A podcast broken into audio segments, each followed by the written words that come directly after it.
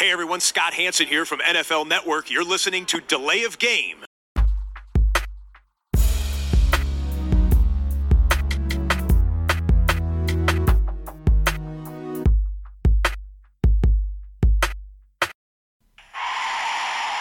of game. Offense. Five yard penalty. Repeat down. Repeat down. Repeat down. Repeat down. Hallo, ihr hört Delay of Game, der Football Podcast mit Episode 137 an diesem Sonntagabend. Ja, es ist ein ungewöhnlicher Aufnahmetermin und es ist quasi die vorgezogene Ausgabe vom Dienstag. Ähm, ja, am vergangenen Dienstag äh, fiel unsere Aufnahme aus. Manchmal gibt es Dinge, die größer und wichtiger sind als der Football und äh, größer und wichtiger als vieles andere. Aber the show must go on und so soll es dann auch sein. Ähm, wir hatten gesagt, es gibt diese Woche keinen Podcast mehr. Jetzt gibt es den noch, aber eigentlich ist das der Podcast für die jetzt nächste Woche, also die mit dem 3. August anfängt, äh, vorgezogen, weil wir Dienstag das nicht hinkriegen und auch Montag und Mittwoch als Ausweichtermin nicht passt. Also sehr kompliziert, äh, aber hier ist nun mal Folge 137, wann auch immer ihr sie hört. Ich begrüße wie immer meine beiden Mitstreiter. Zum einen den Christian Hi, grüß euch. und zum anderen den Max. Hallo zusammen. Ja, bevor es richtig losgehen kann, Bierfrage. Komm, ich starte gleich mal. Ich habe hier ein Tiger-Bier, ein asiatisches Lager habe ich mir organisiert. Ist dein San Miguel äh, au ausgetrunken? Ja, ja, alles weg. Ja, so. Jetzt habe ich mal gedacht, ich gehe mal ein bisschen in die asiatische Richtung hier. So, der Tiger-Bier hat mich beim Rewe angesprochen. Das ist ganz geil. Interessant. Nett. Ja, ich habe gar kein Bier. Jetzt, jetzt kommt's. Ich sitze hier mit dem Kaffee. Okay. Ja, Das gab's auch noch nicht. un Tobi. ungewöhnlich. Äh, Ich habe von äh, vom Brew Age aus ähm, Österreich, ist es glaube ich, ein Raspberry Sour mit dem wunderbaren Namen Fructosaurus. Ja, Oh ist ja. auch ein schöner äh, Dinosaurier auf dem Etikett, der, weiß ich nicht, sieht aus wie eine Halskette aus Himbeeren oder vielleicht einfach nur die Himbeeren auf, auf, auf ihm draufgeklebt worden sind. Ich probiere mal.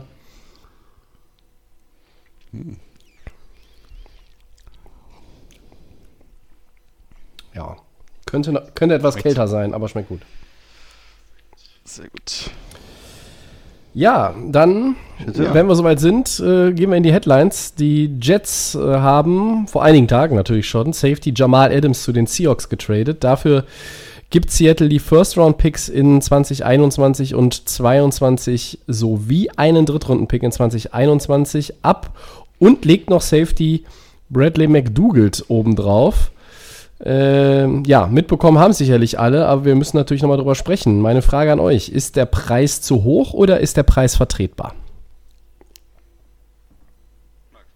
Max, willst du einsteigen oder soll ich? Äh, Christian, du machst das doch immer. ich soll raushauen, Du okay. bist das doch schon hier äh, Standard hier. Ja, äh, also für mich ist der Preis zu hoch, Äh, ich, um die Frage direkt zu beantworten. Also wenn es mein Team gewesen wäre, ich hätte es äh, nicht gerne gesehen. Ähm, ein First-Round-Pick, klar, es ist ein, ein Superstar-Safety, ist ein guter Spieler, der ähm, einen Unterschied machen kann und der auch für Seattle wertvoll sein kann. Keine Frage, kann den Unterschied machen zwischen einer 10-Siege-Saison und einer 12-Siege-Saison oder einer, mh, weiß ich nicht, Playoff erste Runde und äh, in den Super Bowl zu kommen vielleicht. Das ist ein richtig guter ähm, junger Safety, von daher muss man da, wenn man so jemanden haben möchte, natürlich auch ähm, Draftkapital investieren. Er war unzufrieden bei den Jets, okay. Aber dass man, ich hätte gedacht, ein First-Round-Pick plus X, ja, plus ein Drittrunden-Pick, irgendwie noch was dazu oder so ein Spieler noch dazu, aber ein, ein First-Rounder und noch ein zweiter First-Rounder, da wäre bei mir Schluss gewesen. Ähm, ja, okay, Seattle ähm, draftet wahrscheinlich nicht so besonders hoch, weil sie ein erfolgreiches Team sind, aber zwei First Rounder ist für mich äh, zu viel für ihn. Ähm, Gab es in der letzten Zeit auch, ähm, dass in den letzten Jahren, dass zwei First Rounder für einen Spieler ähm, den, den über den Tisch gegangen sind sozusagen, aber das waren dann normalerweise auch Positionen, die ja einen höheren Wert haben in der Liga, also Pass Rusher, Cornerback oder Left Tackle. Da sind natürlich sogenannte ähm, Premium-Positionen, wo auch die Verträge dementsprechend hoch sind und ähm, was irgendwo noch einen etwas höheren Stellenwert einfach hat. abgesehen da, darüber gibt es dann noch halt natürlich die Quarterbacks. Aber Safety ist äh, so eine, gerade so ein Spieler wie Adams, der auch eher nicht tief spielt, sondern an der Line spielt, wertvoll ist, auch, auch blitzt und so. Das ist alles, alles gut und schön, kann man super gebrauchen, den Spieler. Aber zwei First-Round-Picks äh, sind mir, wären mir da zu hoch. Vor allen Dingen, wenn man auch bedenkt, er möchte ja dann auch irgendwie einen neuen Vertrag haben. Also er hat jetzt noch keinen gekriegt von Seattle, aber er hat natürlich jetzt auch eine super Situation, eine super Verhandlungsposition in den nächsten Jahren. Seattle würde ihn nicht einfach die Picks abgegeben haben und dann, dass er nach äh, zwei Jahren, also jetzt dieses Jahr und dann das Option hier und dann ist er weg. Die wollen ihn ja verpflichten und da hat er jetzt natürlich auch gute Karten, einen richtig hohen Vertrag rauszuhandeln, wie wir es auch bei anderen Spielern gesehen haben dann. Ähm, zuletzt jetzt bei Tansel zum Beispiel, der zu, äh, zu, den Texans getradet worden ist für zwei First-Round-Picks und einen richtig guten Vertrag bekommen hat. Also das spielt da alles mit rein und deswegen ähm, ge gefällt mir das langfristig für Seattle nicht. Die Jets haben optimal ähm, alles rausgeholt. Man hätte nicht gedacht, dass sie so viel für den Spieler kriegen, der öffentlich unzufrieden ist, wo alle wussten, der will weg. Ähm, dass sie dafür zwei First-Round-Picks bekommen, äh, ist super. Also vom, vom Value. Es ist natürlich schade für die Fans, weil die sagen sich, Mensch, eigentlich sind wir in den letzten Jahren nicht vom Fleck gekommen. Wir haben jetzt mal einen guten Spieler gehabt, der vielleicht der beste Defender bei uns war. Den geben wir jetzt wieder ab für Picks. Langfristig ist das gut, aber kurzfristig ähm, verbessert das natürlich in Seattle erstmal nichts, äh, in, äh, bei den Jets erstmal nichts. Und ähm, ja, für, für nächstes Jahr ähm, macht das Seattle stärker in dieser schweren Division mit, mit den 49ers, mit den Rams, mit den Cardinals.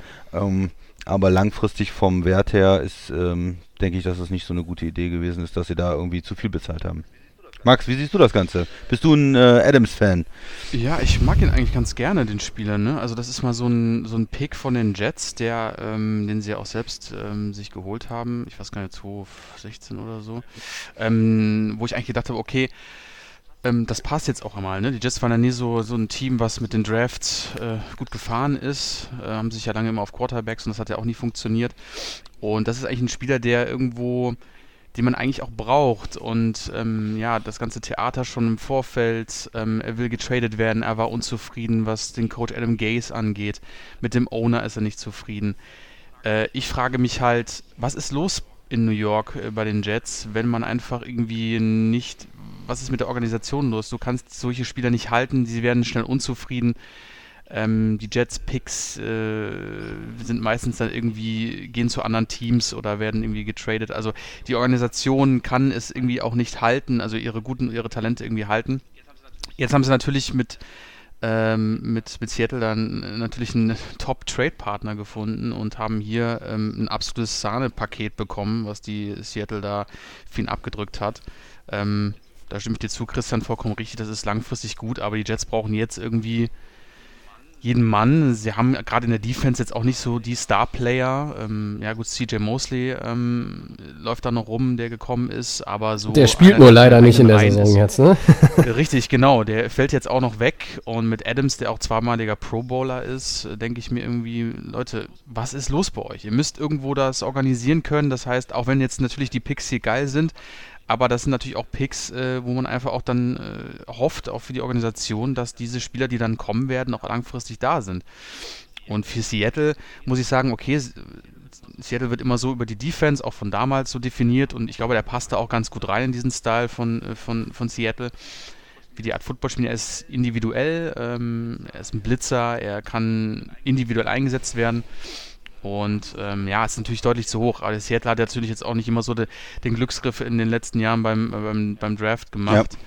Ja, und vielleicht haben sie gesagt, okay, wir gehen vielleicht mal lieber mit einem, der ähm, Talent hat und wir lassen Sicherheit, ne? Sicherheit und lassen ja. mal die nächsten ein, zwei Jahre die Hände weg von jungen Spielern, die aus dem College kommen. Also ja, der ganz klare Gewinner ist New York Jets. Ähm, ich kann mich aber für das Team einfach nicht freuen, weil ich einfach weiß, wie die Historie ist mit den, mit den Picks.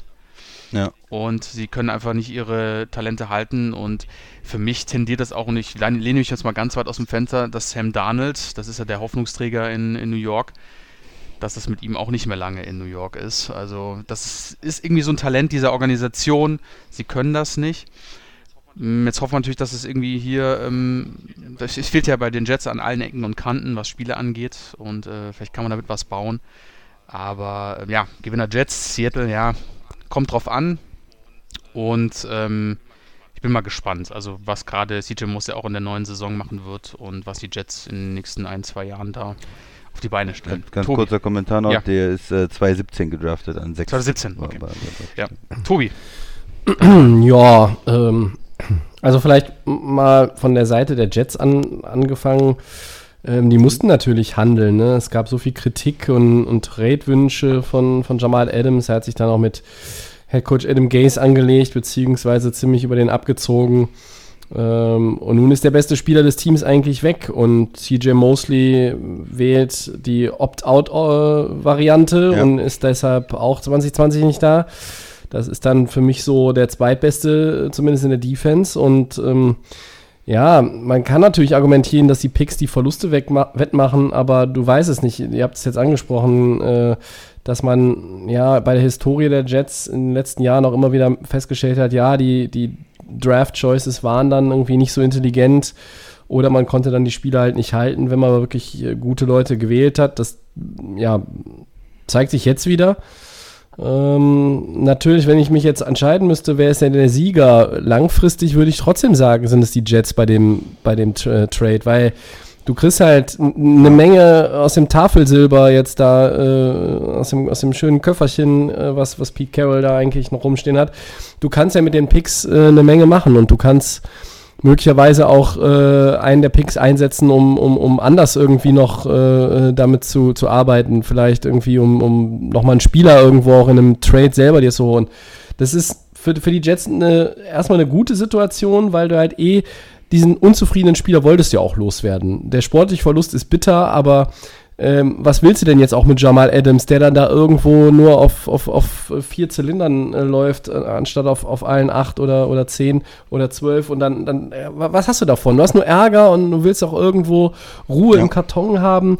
Deshalb, okay, gib den ab und wenn du den abgeben willst oder beziehungsweise diese ganzen Tiraden leid bist, dann hast du da einen mega Deal gemacht. Zwei First-Rounder, Christian hat es angesprochen, das ist ein wirklich extrem guter Preis. Ähm, und aus Seattle-Sicht, ja, man kann das so argumentieren, ne, dass die beiden verlorenen First Rounder, du bist eigentlich immer ein Playoff-Team, das sind dann Picks zwischen 20 und 32. Seattle tradet dann vielleicht auch gerne nochmal runter oder vielleicht auch mal raus aus der ersten Runde. Ja, aber wer garantiert dir denn, dass diese verlorenen Picks äh, äh, definitiv dann auch in diesen Regionen sind in den nächsten beiden Jahren. Es kann immer mal was passieren. Russell Wilson äh, läuft irgendwo gegen die Ersatzbank äh, oder gegen die leere Zuschauertribüne.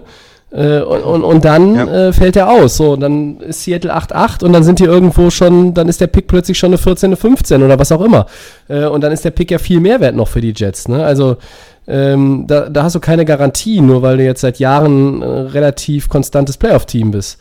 Äh, von daher würde ich mich da jetzt als, äh, als Seattle-Fan auch nicht übertrieben freuen über Jamal Adams. Das ist ein Top-Safety. Man kann argumentieren, es ist der beste Safety der NFL. Ich schmeiße mal drei Namen rein, die ich auch ganz vorne sehe. Das ein Harrison Smith ähm, aus Minnesota. Das ist Dervin James aus äh, LA von den Chargers. Und es ist äh, aus Pittsburgh, der in Miami inzwischen schmerzlich vermisste Minka Fitzpatrick. Jo. Ja, aber trotzdem, man kann natürlich sagen, Adams geht auch erst in seine vierte Saison. Er hat also viele Top-Jahre vor sich.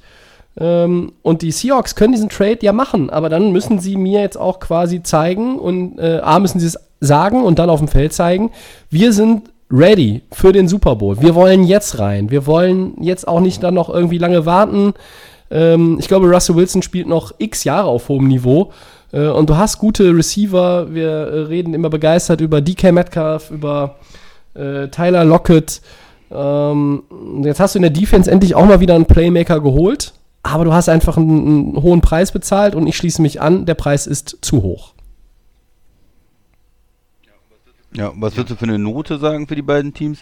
Also ich, ich persönlich würde den Jets irgendwas im Zweierbereich geben. schließe mich also an. Von den, weil sie einfach jetzt noch so viel rausgeholt haben, muss es einfach eine 2 sein und es ist für mich keine 1, wie der Max es auch gesagt hat, weil es generell eine deprimierende Situation ist und weil du halt einen Pro Bowl-Spieler verloren hast und weil du als Organisation irgendwie unfähig bist, Talent zu erkennen im Draft, zu entwickeln oder zu halten. Und von daher würde ich es irgendwo im, im Zweierbereich ansiedeln. Und bei Seattle würde ich es irgendwo im Dreierbereich ansiedeln, weil, Ja. ansiedeln, vielleicht eine 3 minus oder so, weil es auf der einen Seite jetzt für die Saison ist es natürlich gut. Du, du kriegst einen Pro Bowl Safety dazu und ähm, äh, es wird ja oft Teams auch vorgeworfen, sie nutzen das äh, Fenster nicht von Quarterbacks und so. Russell Wilson ist einfach im Moment in der, in der Blüte seiner Karriere und ihm da einen Playmaker in der Defense dazu zu packen, gut. Aber die Kosten, die First-Round-Picks, dann der, der Vertrag, den man ihm wahrscheinlich geben wird, ja, kann, da kann ich glaube ich nichts Besseres als eine, eine, eine 3 geben. Ähm, aber ich würde auch sagen, es ist nicht schrecklich aus Seattle-Sicht, weil du einfach so einen guten Spieler kriegst. Ja, kann man nicht sagen, dass es irgendwie eine 5 ist oder so. Ne?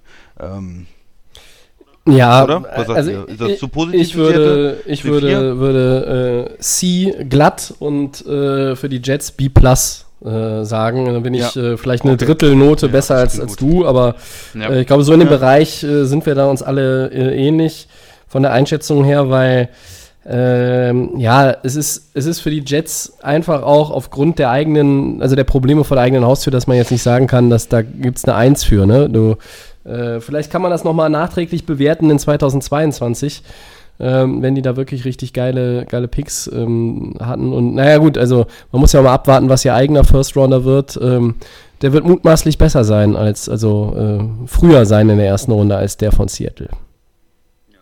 Ja, und vielleicht um noch ein paar gute Safeties reinzuschmeißen, man hat immer noch Earl Thomas, der bei den Ravens Richtig. spielt, ja früher in Seattle, ähm, einer meiner Lieblingsspieler auf jeden Fall in der Liga.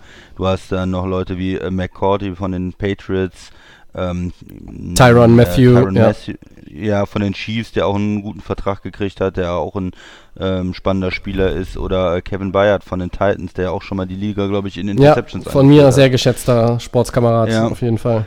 Eddie Jackson von den Bears, auch ein starker Safety. Also es ist schwierig zu sagen, wo er sich da genau einsortiert. Da müssen wir vielleicht auch noch mal ein, zwei Jahre jetzt sehen, wie er sich jetzt in Seattle in einem neuen System dann äh, einführt. Also Potenzial, der beste, Ja, der beste Potenzial- Safety der Liga zu sein, hat er, ne? Hat er, hat er. Ja, ist ein Pro Bowl Spieler, muss man ja sagen. Ja, Max, hast du noch was zu Okay. dem Kameraden äh, Adams und äh, dem Nee, ganzen? ich sehe das auch so im Zweierbereich für die Jets. Ähm, ist natürlich auch wichtig, klar für die Franchise, auch wenn sie das nicht so, ähm, ja, obwohl da irgendwie jetzt im Moment dann auch wieder nichts weiteres passieren wird. Und ich würde auch sagen, es ist eine gute 3, ähm, weil einfach Adams natürlich auch schon Talent hat und ist noch junger Kerl und das wird sich schon, denke ich mal, für die Seahawks auszahlen. Da ist eine 4 zu geben, nur weil man so viel abgibt, glaube ich, ist dann, dann doch zu übertrieben, würde ich Mhm. Also so 2, 3 ist okay. Ja. Gut, dann haben wir das ausführlich nochmal analysiert und unseren Senf dazugegeben. Ähm, kommen wir jetzt zu einem anderen Defender. Der Christian könnte mal die nächste Headline einleiten, wenn er mag.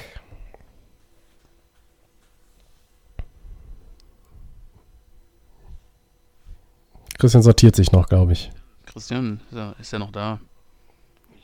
Mich nicht. Ah, jetzt Da hört er mich. da ist er wieder. Entschuldigung. Also, ich habe gesagt, wir werden uns jetzt mit einem Defender der Chargers beschäftigen. Das kam, glaube ich, Richtig. nicht rüber. Ja.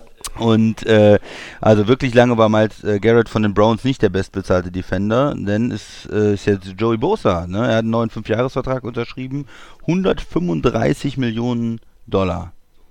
So, eigentlich fange ich ja immer mit den Contracts an, aber jetzt Tobi, was hast du denn dazu? Ja, erst einmal müssen wir ja sagen, ähm, wenn ich jetzt nicht völlig mich äh, falsch vorbereitet habe, gab es jetzt die, die äh, Details des neuen Fünfjahres-Vertrages noch nicht zu sehen. Äh, du Ich hast sie sie schon? Okay, Ja, ja. dann äh, habe ich vielleicht an der falschen Stelle geguckt. Also, ähm, ja, da können wir ja gleich auch nochmal drauf eingehen. Also, er ist jetzt sechs, sechs Jahre bei den Chargers. Ähm, ich finde ihn äh, wirklich hervorragend. Das ist ein absoluter Top-Defender in der NFL, meiner Meinung nach. In vier Saisons 40 Quarterback-Sacks, äh, f- äh, fünf Forced Fumbles. Äh, interessante Statistik aus der letzten Saison. Äh, bei den äh, Pressures on Third Down war er mit 24 der, ja, der Beste in der NFL. Ähm, das ist einfach ein, ein, ein Tier, ein, ein absolut äh, physisch starker, aber auch spielintelligenter Defensive End. Und die Chargers haben da alles richtig gemacht. Und hier muss man einfach mal sagen, es ist all- alles heimlich still und leise passiert. Also ohne großes äh, Theater, ohne großes Aufsehen. Wir erinnern uns, Joey Bosa hat damals ein bisschen sich auch, ähm, ja, wie soll ich sagen, ein, ein bisschen bisschen äh, wollte er den, er wollte den Rookie-Vertrag nicht unterschreiben, hat da so ein bisschen rumgezetert und, und hat da ein bisschen auch noch auf, auf Holdout äh, gemacht. Und äh, jetzt aber bei der Vertragsverlängerung, ein Jahr Rookie-Deal läuft noch. Ich glaube, jetzt ist der Capit irgendwas von, von 14,5 Millionen. Ähm, und dann ist er fünf Jahre ist er drin und er ist jetzt über dem, dem Salary von ähm, Miles Garrett. Er ist natürlich auch über dem von Kali Mack und Aaron Donald. Ähm, nicht immer kann man jetzt sagen, ist auf der Position der bestbezahlte auch der bestbezahlte Spieler. Bei den Quarterbacks aktuell, das haben wir ja zuletzt äh, zur Genüge ausgeschlachtet, ist es das äh, meiner Meinung nach derzeit. Aber äh, die Chargers haben hier auf jeden Fall was richtig gemacht und ähm, ich bin begeistert. Äh, es spricht, äh, so wie es abgelaufen ist, einerseits für die Chargers und auch für den Spieler. Ähm, ja, da gab es jetzt keine äh, lauten Forderungen in der Vergangenheit. Und jetzt gibt es diesen Deal, wo 102 Millionen garantiert sein sollen. Ähm, der Christian hatte sicher gleich noch mal ein paar Details für euch. Ähm, ja, ja, vielleicht lassen wir den Max erstmal zu Wort kommen. Ja, ähm, tu, das ist gut gesagt. Das ist irgendwo so ein bisschen äh, im Verborgenen geblieben. Auf einmal war die, waren die News da, dass äh, Bosa verlängert und natürlich auch so einen tollen Vertrag für ihn natürlich bekommt. Ähm, ja, zu dem Spieler braucht man nicht viel sagen. Das ist einfach ein absolutes Ausnahmetalent. Das ist ein super Griff für die Chargers gewesen und ist, glaube ich, jetzt in den letzten Jahren äh, einfach immer wieder ähm, vom, von seinem Skill-Level immer wieder gestiegen, ähm, ist brandgefährlich als Edge-Rusher, ähm, bricht äh, die, die Line durch, ähm, kommt schnell und agil, kann sprinten. Also es gibt, wie gesagt, nur Positives äh, von ihm zu erzählen. Äh, ein absolutes Talent, der ähm, auch die nächsten Jahre äh, super Football spielen wird. Und ich finde es gut, dass die Chargers einfach da so den Sack auch zugemacht haben. Ähm, die, zwischen Spieler und Organisation funktioniert es einfach und ähm, das, das sieht man einfach so als Beispiel wie es laufen kann, wenn man äh, eigene Spieler sich äh, draftet und die dann irgendwie, äh, ähm, ja gut, er war schon natürlich schon äh, als im College schon ein Riesentalent, aber das ist einfach harmoniert. Da können sich die Jets noch einiges abgucken oder wie auch andere Organisationen und äh, mit Bosa, das ist natürlich für ihn toll und für die Chargers auch für die nächsten Jahre super. Ähm, ja, viel Großes kann man nicht sagen. Jeder Football-Fan kennt ihn und äh, weiß, wie stark er ist. Aber der Christian hat auf jeden Fall ja. so ein bisschen die Details. Ich, ich habe die Zahlen jetzt auch gefunden. Ja, ja, Christian, dann hau doch mal raus. Also, genau, also es ist so, dass der ähm, Miles, Miles Garrett Contract, der, der ist irgendwie noch nicht so richtig raus und der ist noch nicht so ganz klar, dieser 125 Millionen Kon Dollar Contract. Aber der äh, Joey Bosa Contract war relativ schnell raus. Ähm, genau, wie der Tobi gesagt hat, also 135 Millionen insgesamt. Er war in seiner, ähm, wäre jetzt ins Fifth Year gekommen, also Fifth Year Option von dem Rookie, Rookie Contract. Und jetzt ist das Ganze, haben sie eine Extension halt ausgearbeitet und der ist jetzt für die nächsten sechs Jahre insgesamt an die Chargers ge gebunden. Ähm, bis 2025, bis er 30 ist. Und ja, 78 Millionen sind äh, komplett garantiert. Das ist also das, was an Base Salary garantiert ist und der ähm, 35 Millionen Signing-Bonus, den er bekommen hat. Und ähm, insgesamt gibt es äh, über 100 Millionen ähm, äh, garantiert gegen ähm, Verletzungen. Und ja, das ist ein sehr, sehr, sehr, sehr starker Contract. Also erstmal ähm, hat er sich da an die Spitze gesetzt, wieder was ähm, durchschnittlichen Jahresgehalt ja angeht. Ähm, er hat äh, ja, die ersten Jahre sind geschützt dadurch, dass er einen hohen Signing-Bonus hat und er wird auf jeden Fall die ersten Jahre ähm, bis 2022 äh, und 2023 da ähm, verpflichtet sein und dann hat er aber auch in den äh, am Ende in 24 und 25 hohe Roster-Bonuses drin. Das heißt, da müssen die Chargers äh, relativ früh im Jahr entscheiden, geben wir ihm jetzt 8, 7 Millionen, geben wir ihm jetzt 8 Millionen äh, und damit äh, behalten wir ihn ja dann, weil wir dann nicht ihn auf einmal cutten, wenn wir ihm erst 8 Millionen geben. Ähm, oder trennen wir uns frühzeitig von dem Spieler. Also das ist immer für die Spieler ganz gut, weil dann äh, kommen die natürlich, wenn sie wirklich entlassen werden, auch früh in die Free Agency, wissen früh Bescheid, können sich mit neuen Clubs irgendwie was, was suchen. Also er hat äh, auch am Ende in 2024, 2025 da eine gute gute Struktur, wie ich finde, ähm, und äh, gut rausgearbeitet. Und ähm, im vierten Jahr hat er eine, einen sehr hohen Cap-Hit von 31 mhm. Millionen Und da könnte es auch gut sein, dass man da nochmal restrukturiert, einen Teil des äh, sehr hohen Base Salaries von 24 Millionen in, ähm, in äh, Roster-Bonus oder in einen Signing-Bonus nochmal Ja. umwandelt, wenn er weiter auf einem hohen Niveau spielt und er da vielleicht nochmal ein, zwei Jahre an den Vertrag dranhängt. Also von der Kontra, äh, von der von der Struktur her ähm, sehr, sehr gut. Und, das Jahr 23 ist jetzt ja. auch das höchst dotierte, ne? Von dem Cap-Hit, sehe ich jetzt gerade nochmal. Ja, genau, das sage ich ja, mit den 31 Millionen und damit dann ähm, auch ähm, ja, prädestiniert für eine, für eine, vielleicht eine Restrukturierung des Vertrages, wenn sie da sehen, er hat jetzt die, die Jahre weiter auf einem hohen Niveau gespielt und man will ihn halten, dann kann man da nochmal ein Jahr hinten dran setzen und dann nochmal ein bisschen das Geld neu verteilen. Ähm, aber ja, insgesamt ein sehr, sehr starker ähm, Vertrag und ich, ich sag's mal so, ich bin ein großer Joey Bosa Fan, ich finde, das ist ein sehr guter Defender.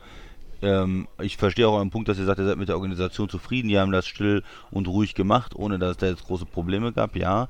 Aber ich finde den schon massiv, den Vertrag. Ja, das ist er auf jeden Fall. Ich hätte mir äh, gut, für ja. die Chargers irgendwie, wenn ich das jetzt aus Chargers, wenn ich jetzt Chargers-Fan wäre, aus der Perspektive betrachte, dann hätte ich mir gewünscht, dass man ihn da äh, für etwas weniger Geld ähm, äh, verpflichten kann, dass man da vielleicht dann irgendwie äh, auf die Durchschnittsgehalt von, weiß ich nicht, ähm, 20 Millionen kommt und dann irgendwie eher im ja, Bereich von 100 Millionen bleiben kann Ja. oder so, ja, anstatt von 150 Millionen. Also Aber da schon, ist es natürlich äh, so, äh, wenn du wenn du jetzt nächstes Jahr verhandelst, ne, sieht auch der der Grundpreis möglicherweise wieder anders aus. Ne? Das äh, das ist ja dasselbe so, auch wie mit, wenn du jetzt irgendwie, keine Ahnung, ein Quarterback, Running Back, das könnte nächstes Jahr alles dann vom, äh, vom, vom Average sowieso schon wieder teurer sein.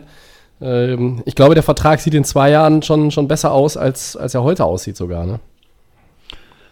das vermutet man immer, ne, dass wenn die neuen Fernsehgelder reinkommen und so weiter, aber auf der anderen Seite, ähm, ja, es ist, er ist erstmal der höchstbezahlte Spieler, der höchstbezahlte Defender und das muss er dann auch zeigen und da er hat ja auch das ein oder andere Mal verletzungsbedingt ähm, äh, Spiele verpasst und er ist für mich halt auch, er hat noch nicht Defensive Player of the Year gewonnen, er ist nicht irgendwie der beste Defender in den letzten Jahren in der NFL gewesen. Ja, und von daher hätte ich ihm den Vertrag so wahrscheinlich nicht gegeben. Also wie gesagt, ich hätte da, ich bin da ein bisschen, mir ist ein bisschen hoch, der Vertrag insgesamt und ähm, ja, vielleicht war es nur so möglich, ihn zu einer Unterschrift zu bewegen. Es gibt auch positive Seiten natürlich für die Chargers. Er ist langfristig, sie haben ihn jetzt für viele Jahre unter Kontrolle und ähm, können da können wissen wissen was auf sie zukommt und können ihn vielleicht auch nochmal restrukturieren oder so aber es ist aus äh, Spieler und Agentensicht doch ein extrem extrem starker Ja. ähm, Vertrag Max, also wenn du die 100 äh, 150 Millionen auf äh, die fünf neun Jahre äh, umrechnest ähm, das ist ja ist ja schon Wahnsinn Ja. Max, der, der Christian kommt immer mit den Argumenten, ähm, er hat noch nicht Defensive Player of the Year gewonnen. Das hatten wir bei Miles Garrett schon gehört.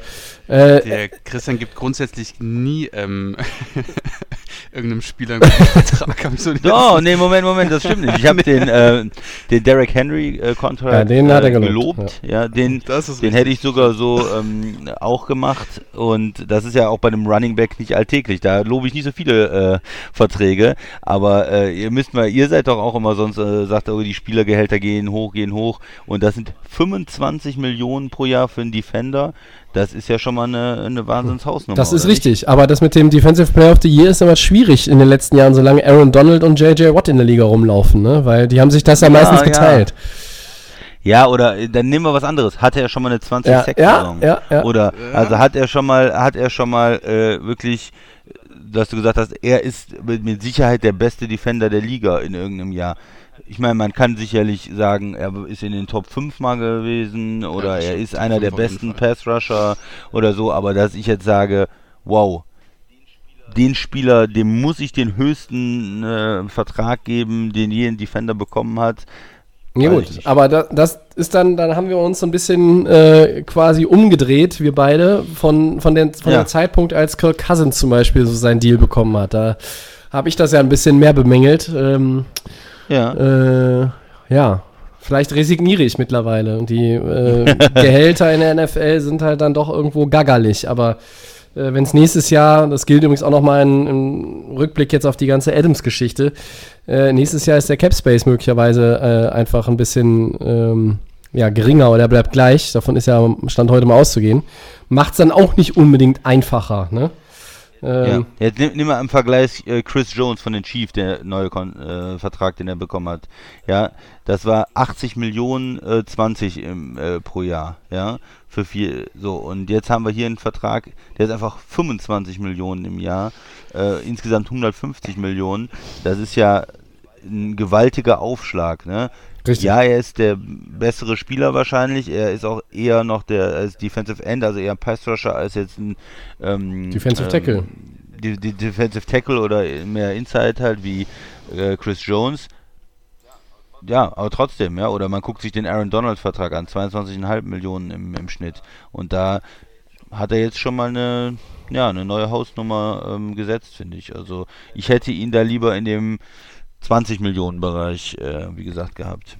Und dann irgendwie, ja, mit, mit 100, 120 Millionen vielleicht ähm, über die Zeit. Hier nicht.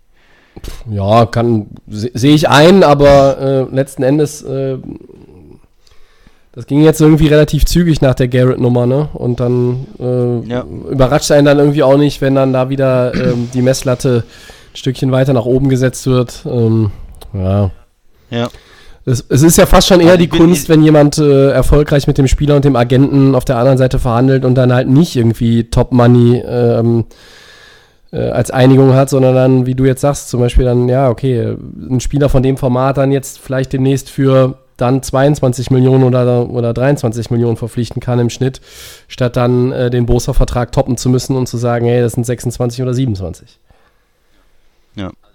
Also ich bin, zumindest äh, sind glaube ich andere jetzt wieder, äh, wenn man sich überlegt, so, dass man Darius Smith äh, für 16,5 im Schnitt gekriegt hat, ähm, noch ist gar nicht so lange her, ja, vor einer Offseason oder so, dann äh, hat sich der Markt da schon extrem was getan, ne? Oder die Ford für 17 Millionen, ähm, Cameron Jordan 17,5 und jetzt sind wir da für diese äh, Top Pass Rusher bei 25. Also ich finde, da hat sich jetzt schon schon was getan keine Frage, ist ein guter Spieler. Ich, man muss auch versuchen, ihn zu, zu halten, aber ich bin da halt, ich finde ihn schon extrem massiv, den Vertrag, und ich würde äh, da den Chargers irgendwas im 3-Bereich geben. So. Okay. Ja. Und ihr seht das, glaube ich, eher so im Zweierbereich oder im Einserbereich, so was die Organisation gemacht hat. Und ich finde, ja, du willst den Spieler halten, es ist auch besser, als ihn da irgendwie im, im Streit mit ihm zu sein, aber das finde ich schon irgendwo ähm, zu hoch. Ja, ja wenn wir bei den Noten bleiben, Max, was sagst du?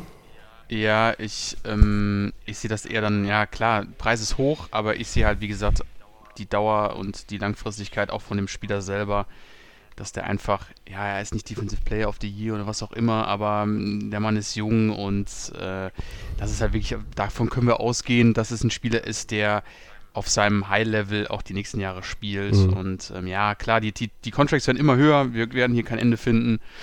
Ähm, aber ich denke, das ist schon. Ja, es muss in die Richtung gehen, aber ich denke, vom, ja? vom Preis-Leistung, was man da bekommt, äh, auch auf die nächsten Jahre hingesehen, ja. äh, macht man da als Chargers nicht viel falsch. Deswegen sage ich, so im Zweierbereich ist das schon okay. Also, ich sag mal so im Zweierbereich. Ja. Ja, ja gut. In der, in der Saison 16 hat er 12 Spiele gemacht, in der Saison 18 hat er nur 7 Spiele gemacht. Ja, aber er war halt in den äh, Saisons, wo er, wo er 14, 15, 16 Spiele gemacht hat, auch immer Double Digit ne, bei den, bei den Sacks. Und, ähm, ja, das stimmt. Ich, also hat er 11,5 letzte Saison und in der anderen Saison, wo er komplett fit war, in 17 hat er also 12,5. Es gibt äh, immer quasi so eine Garantie, dass der, der so und so viel auf jeden Fall dann auch bringt. Und ich glaube, dass da noch ein bisschen, ein bisschen Upside ist. Da ist noch Luft nach oben. Ähm, deshalb bin ich da etwas höher drin als der Christian. Ah, Gut. Okay. Ich wollte ja ein bisschen hier ein bisschen rum äh, ein bisschen Löcher reinmachen hier in eure, in eure Argumentation. Ja. Ein bisschen, ein bisschen schlecht machen hier. Gut, dann äh, haben wir heute auch gar nicht mehr Headlines. Wir äh, wollen ja auch nicht, dass der Podcast ausufert, äh, angesichts dessen, was in Segment 4 auf euch zukommt. Aber in Segment 3 haben wir mal wieder heute das wunderbare Wordplay eingebaut. Äh, wir nehmen es mal vorweg in der Washington-Edition.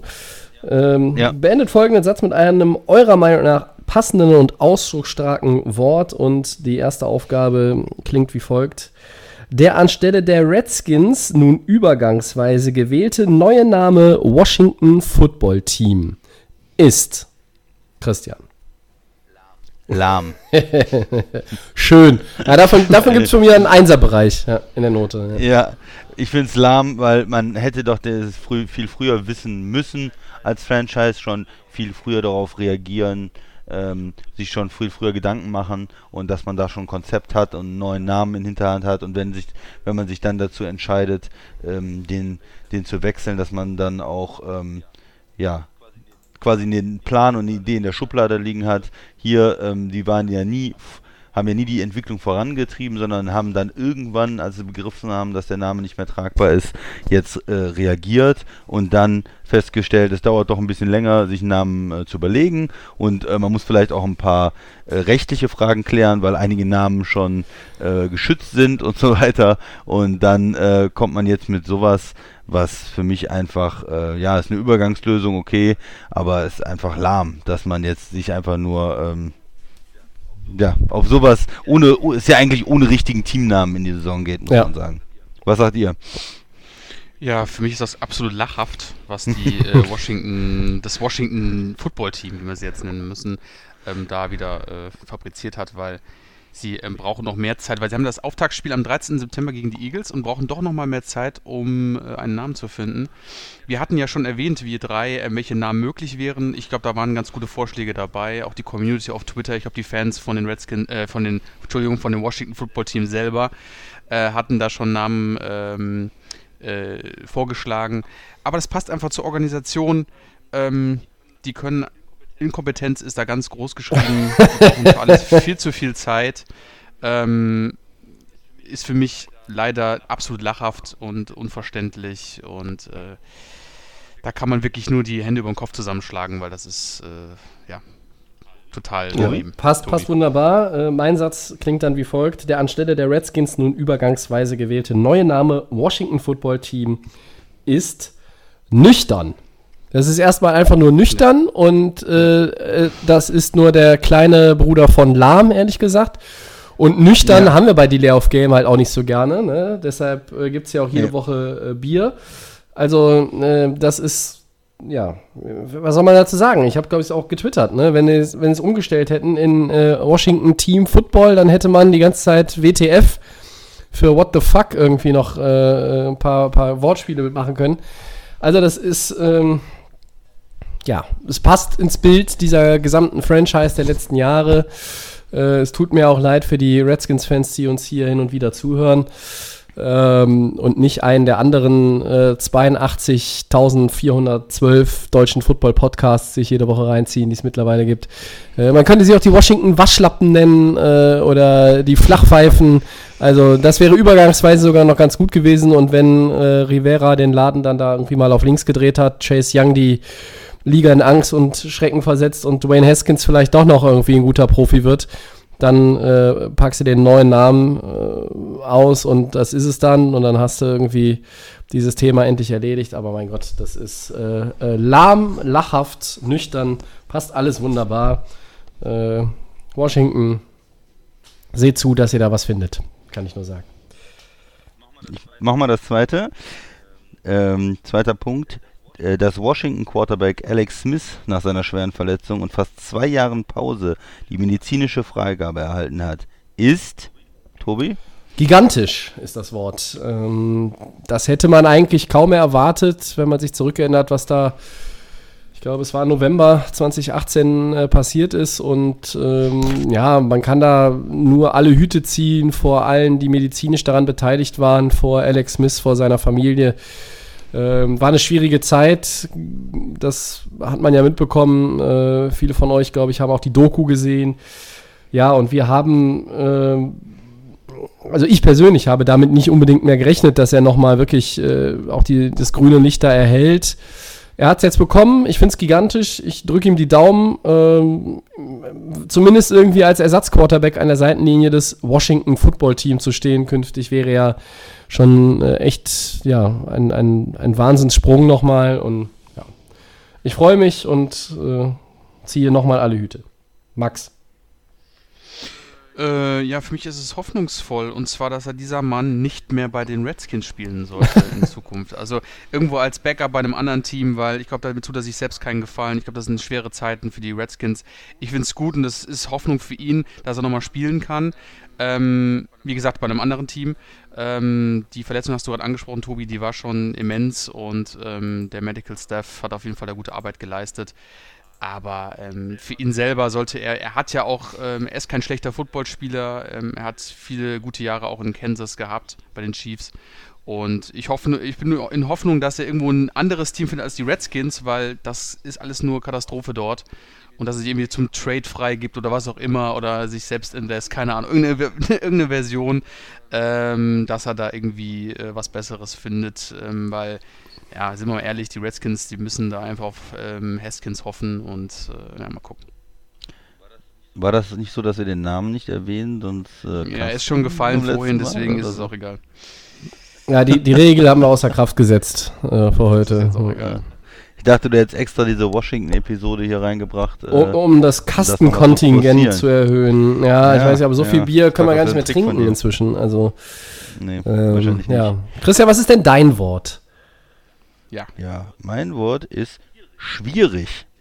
Jetzt äh, wundert ihr euch, warum ich das äh, benutze. Ich gebe dem Ganzen mal eine andere ähm, Wendung und zwar sportlich schwierig, finde ich es, weil was machst du jetzt eigentlich in Washington auf der Quarterback-Position? Mhm. Ähm, Rivera ist jetzt der Coach. Was macht er jetzt? Du hast ähm, Haskins, der als Rookie da noch keine tolle Leistung gebracht hat, aber ähm, First-Round-Pick ist, wo was eigentlich die Zukunft der Franchise ist.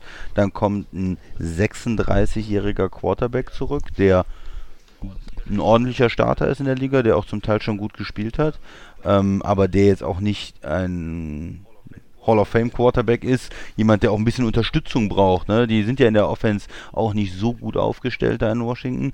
Und, und ja, ich fände es jetzt als äh, schwierig. Du hast diese Story, du hast den äh, Alex Smith, der natürlich auch spielen will, wenn er nach zwei Jahren sich da so zurückgearbeitet hat, der es nochmal allen zeigen will. Auf der anderen Seite, wenn du jetzt die Saison auf ihn setzt, blockierst du deinen Rookie und ähm, entwickelst du den dann nächstes Jahr oder übernächstes Jahr? Ähm, Smith hat eigentlich noch drei Jahre da Vertrag, ne? 2020, 21 und 22. Ja. Das ist ja die komplette Rookie-Zeit eigentlich. Ähm, äh, auch von Haskins, dann, dann weißt du nicht, was du da an ihm hast. Und er ist ja auch nicht jemand, ähm, ein ordentlicher Quarterback, wie gesagt, aber auch nicht jemand, der dich jetzt äh, alleine in die Playoffs führen äh, kann normalerweise. Auf der anderen Seite lässt du Haskins dann spielen, der vielleicht auch nicht so gut spielt und der gu guckt dann immer über die Schulter und Alex Smith sitzt da auf der Bank und die Fans in Washington sagen, hey, wir wollen eigentlich äh, Smith sehen, der äh, toller Typ, der hat sich jetzt hier so von der Verletzung zurückgearbeitet und der kann bestimmt erfolgreicher äh, dann Football spielen als der ähm, Second-Year-Player dann. Also das sind dann so schwierige Sachen in dem Team, weil gerade auch in der Quarterback-Position, wer ist der Leader des Teams? Wer ist der, der Quarterback? Wer führt die Offense? Und ja, das finde ich ähm, nicht so einfach. Also da gibt es bestimmt Lösungen, man muss schauen. Vielleicht ist es auch, was der Max gesagt hat, dass er am besten woanders spielt. Vielleicht wird er nochmal getradet oder spielt irgendwo Backup, aber dann ist auch wieder sein Vertrag ein gewisses Hindernis, weil Cap äh, über 20 Millionen äh, die nächsten drei Jahre ähm, wer setzt sich für 20 Millionen jemand auf die Bank? Da, dafür ist er ein bisschen teuer. Ja, das gesagt, stimmt. Ne? Und äh, das heißt, da ist auch irgendwie eine schwierige Situation. Also deshalb mein Wort schwierig. Schwierig, schwierig. Das passt, passt gut, gut erklärt. Ähm, ich kann mir auch nicht vorstellen, dass äh, wirklich jetzt jemand für ihn tradet. Du musst ihn ja auch erstmal spielen sehen. Und nur weil er jetzt die medizinische Freigabe erhält, heißt es nicht, dass er ein fünf Wochen, wenn die Saison ja. losgeht, ähm, der zweite Mann sein kann. Ne? Also ich glaube, da ist noch ein bisschen Aufbauarbeit natürlich nötig, muskulär, ähm, einfach auch äh, ja, mechanisch die, die Bewegungen auf dem Footballfeld wieder etc. Also das ist eine Menge. Ähm, das wird noch ein bisschen dauern. Also äh, das heißt, du hast ihn weiterhin auf der Payroll und kannst aber eigentlich nicht mit dem Plan so jetzt äh, kurzfristig. Ja. Vielleicht ne? heißt das ja auch erst, er kommt irgendwann im Laufe der Saison als Backup zurück und ist dann auch zufrieden, wenn er sich noch ein paar Spiele auf die Bank setzt oder dann mal irgendwie in, in ein, zwei Spielen reinkommt. Ja. Ähm, aber dann gut, dann hast du natürlich die Frage perspektivisch, was ist nächste Saison? Spielt er weiter? Ja. Was machst du mit ihm? Wie gesagt, über nächste Saison zum Beispiel Capit äh, 23 Millionen. Naja, ist für jemanden, der dann auf der Bank sitzt, eigentlich ein bisschen viel. Also da müssen sie dann überlegen, was sie, was sie Das stimmt, ja. was er auch vorhat. Oder ob er dann doch irgendwann sagt, ich wollte nochmal zurückkommen, ich wollte hier nochmal eine halbe Saison spielen, aber ich, ähm, es reicht mir dann auch mit 37. Auch das ist möglich, Ja. natürlich. Ja. Gut, dann haben wir doch äh, Wordplay auch beendet und kommen jetzt zum ersten Teil unserer Season Preview. Äh, die machen wir in sechs Teilen. Ähm, so wie eigentlich im vergangenen Jahr teilen wir uns das auch auf. Äh, aber garantiert nicht alle Teile haben dann immer dieselben Teams. Ähm, wobei sich einige hier auch bei den AFC-Außenseitern wiederfinden werden, die wir schon 2019 in dieser Kategorie hatten. Ähm, naja, Ja, wie soll das Ganze ablaufen? Äh, wer sich nicht mehr erinnert, den können wir nochmal auf die Sprünge helfen. In sechs Teilen blicken wir, wie gesagt, auf die neue Saison voraus. Drei Blöcke je Conference mit den Playoff-Kandidaten, dem Middle of the Pack, wie wir es dann gerne nennen, und den Außenseitern. Und ja, in Teil 1 haben wir uns heute für äh, einstimmig für fünf Teams entschieden. Vielleicht gibt es noch eine Wildcard irgendwo, schauen wir mal. Ähm, und wir fangen mal bei dem Team an, was die schlechteste Bilanz hatte. Und das waren die glorreichen Cincinnati Bengals. Sie waren 2 und 14. Positive Nachricht, auch wenn jetzt keiner mehr gezweifelt hat äh, vor einigen Tagen. Joe Burrow hat ja endlich seinen Rookie-Contract jetzt auch unterschrieben. Ja, äh, 2-14, die Bengals äh, sind für uns auf jeden Fall in der AFC auch wieder ein Außenseiter. Trotz des Nummer 1 Overall-Picks und dem neuen Quarterback. Max, leg mal los. Cincinnati. Ja, die Cincinnati Bengals, ähm, 2 und 14, ähm, eins der Problemteams überhaupt in der NFL. Äh, hatten jetzt, wie gesagt, das große Glück, die Nummer 1 Pick zu haben und Joe Burrow als Spieler zu gewinnen. Ja, ähm, haben wie gesagt äh, das erste Spiel gegen die Chargers, dann spielen sie auswärts äh, in Cleveland. Dann haben sie nochmal ein Auswärtsspiel in Philly und äh, dann zu Hause gegen Jacksonville. Äh, ja, kurz zusammenzufassen bei den Bengals, ja, da ist eine Organisation, die einfach äh, in den letzten Jahren ähm, es leider nicht auf die Härte bekommen hat, ähm, irgendwie erfolgreich Football zu spielen. Ähm, wo wir einfach sagen, okay, wie sieht es aus? Können sie auch in 2020 ähm, in der neuen Saison irgendwas reißen? Es wird einfach schwierig. Ähm, ich glaube nicht, dass äh, Joe Burrow ähm, jetzt gleich im ersten Saison äh, die Bäume ausreißen kann und das Team äh, gleich schon zu Playoffs führen kann. Ähm, aber es ist einfach eines der Teams, äh, die wir einfach in der AFC als äh, der schlechtesten Teams sehen. Ähm, ich sage jetzt einfach mal meine Schlüsselspieler, die ich jetzt in diesem Team sehe, wo einfach Mhm. Talent auch da ist. Ähm, also wie gesagt, ganz klar die Nummer 1 äh, ist für mich jetzt erstmal ähm, AJ Green. Das ist äh, für mich so der, der namhafte Spieler, der Wide Receiver, der ähm, verletzt war letzte Saison, aber der einfach auch ein Receiver ist, der über Jahre konstant guten Football spielt. Der ist einfach auch ähm, natürlich in die Jahre gekommen und aber irgendwie immer bei den Bengals geblieben und äh, hat da die Bälle gefangen. Ähm, ja, ist zum Beispiel für mich ein, einer der ersten Spieler, den ich auf jeden Fall ganz oben auf dem Schirm habe, was die Bengals angeht. Äh, habt ihr denn auch mal, ich glaube, wir gehen mal nach der Reihenfolge durch, sagt doch einfach mal Spieler, die ihr auch habt, äh, die ich noch nicht genannt habe. Tobi vielleicht mal. Ähm, also für mich einer der Schlüsselspieler in der neuen Saison für die Bengals ist ähm, Left Tackle Jonah Williams. Ne? Der hat die Rookie-Season, wenn mich nicht alles täuscht, komplett äh, Ja. ausgesetzt. Der hatte Ja. eine äh, Schulter Verletzung Schulterverletzung äh, im, im, im Sommer, glaube ich, vor der Schulterverletzung. Ja. Irgendwie, es war äh, Torn, Torn Labrum und dann ähm, ja, war er auf der ähm, äh, ja, auf der Reserve und physically unable to perform List. Das ist kurz vor dem Saisonstart gewesen. Da war der nämlich dann endgültig auch natürlich, also nach der OP auch klar, der wird nicht spielen. Und für mich ist das so ein Kandidat jetzt einfach äh, Left Tackle, der ja ist in seinem zweiten Jahr, aber er hat ja gar keine Erfahrung in seinem Rookie-Jahr gehabt. Also das heißt, er spielt jetzt noch mal quasi so auf dem äh, auf dieser Rookie-Schiene und er muss einen Rookie-Quarterback beschützen. Also das ist äh, ein ganz entscheidender Punkt für mich. Äh, erst einmal in der Offense, weil ähm, die Bengals sind natürlich ein Team, äh, ich finde das Startprogramm, der Max hat es eben vorgelesen, finde ich jetzt gar nicht so brutal. Die haben auch insgesamt einen relativ annehmbaren Schedule. Ich glaube, es ist nur, nur fünf Teams haben einen leichteren äh, in der NFL. Äh, aber mal drei statistische äh, Positionen. 17,4 Punkte im Schnitt erzielt. Das war Platz 30 in der NFL. Fast 394 Yards im Schnitt abgegeben. Das war Platz 29 in der NFL. Und Turnover Differential minus 14. Das war Platz 30 in der NFL. Also, Offense ging nix, Defense ging nix und Turnover-Rate war auch eine Katastrophe. So, jetzt hast du den neuen äh, Spielmacher. Da ist immer Hoffnung, gerade wenn das ein, ein Pick ist, der in der ersten Runde gezogen wurde, gerade wenn es ein Pick ist, der in den Top 10 und erst recht natürlich, wenn es die Nummer 1 overall gewesen ist. Äh, und insgesamt gefällt mir das Team der Bengals auch grundsätzlich erst einmal auf dem Papier. Das ist nicht so schlecht in der Offense. Ja, also klar, Burrow, der, der wird Fehler machen, der muss eine Menge lernen. Äh, du hast jetzt auch keine äh, Optionen als, als Coach dahinter, um zu sagen, ähm, wie heißt da noch unser äh, Freund Zack, äh, mir fällt der Nachname nicht ein. Taylor, Taylor. danke. Ähm, Genau. Ryan Finley ist jetzt nicht unbedingt derjenige, äh, wo du jetzt sagst, ach, der macht mal acht Spiele und der Rookie kann lernen. Aber du hast, du hast Joe Mixon äh, und Giovanni Bernard als Running Backs, du hast den angesprochenen AJ Green, äh, John Ross, Tyler Boyd, ähm, T. Higgins kommt neu dazu. Äh, CJ Ozuma äh, ist äh, als Tight End. Also ich finde, die Offense ist für ein Team, das letztes Jahr 2014 war, sieht hier erstmal gar nicht so schlecht aus auf dem Papier.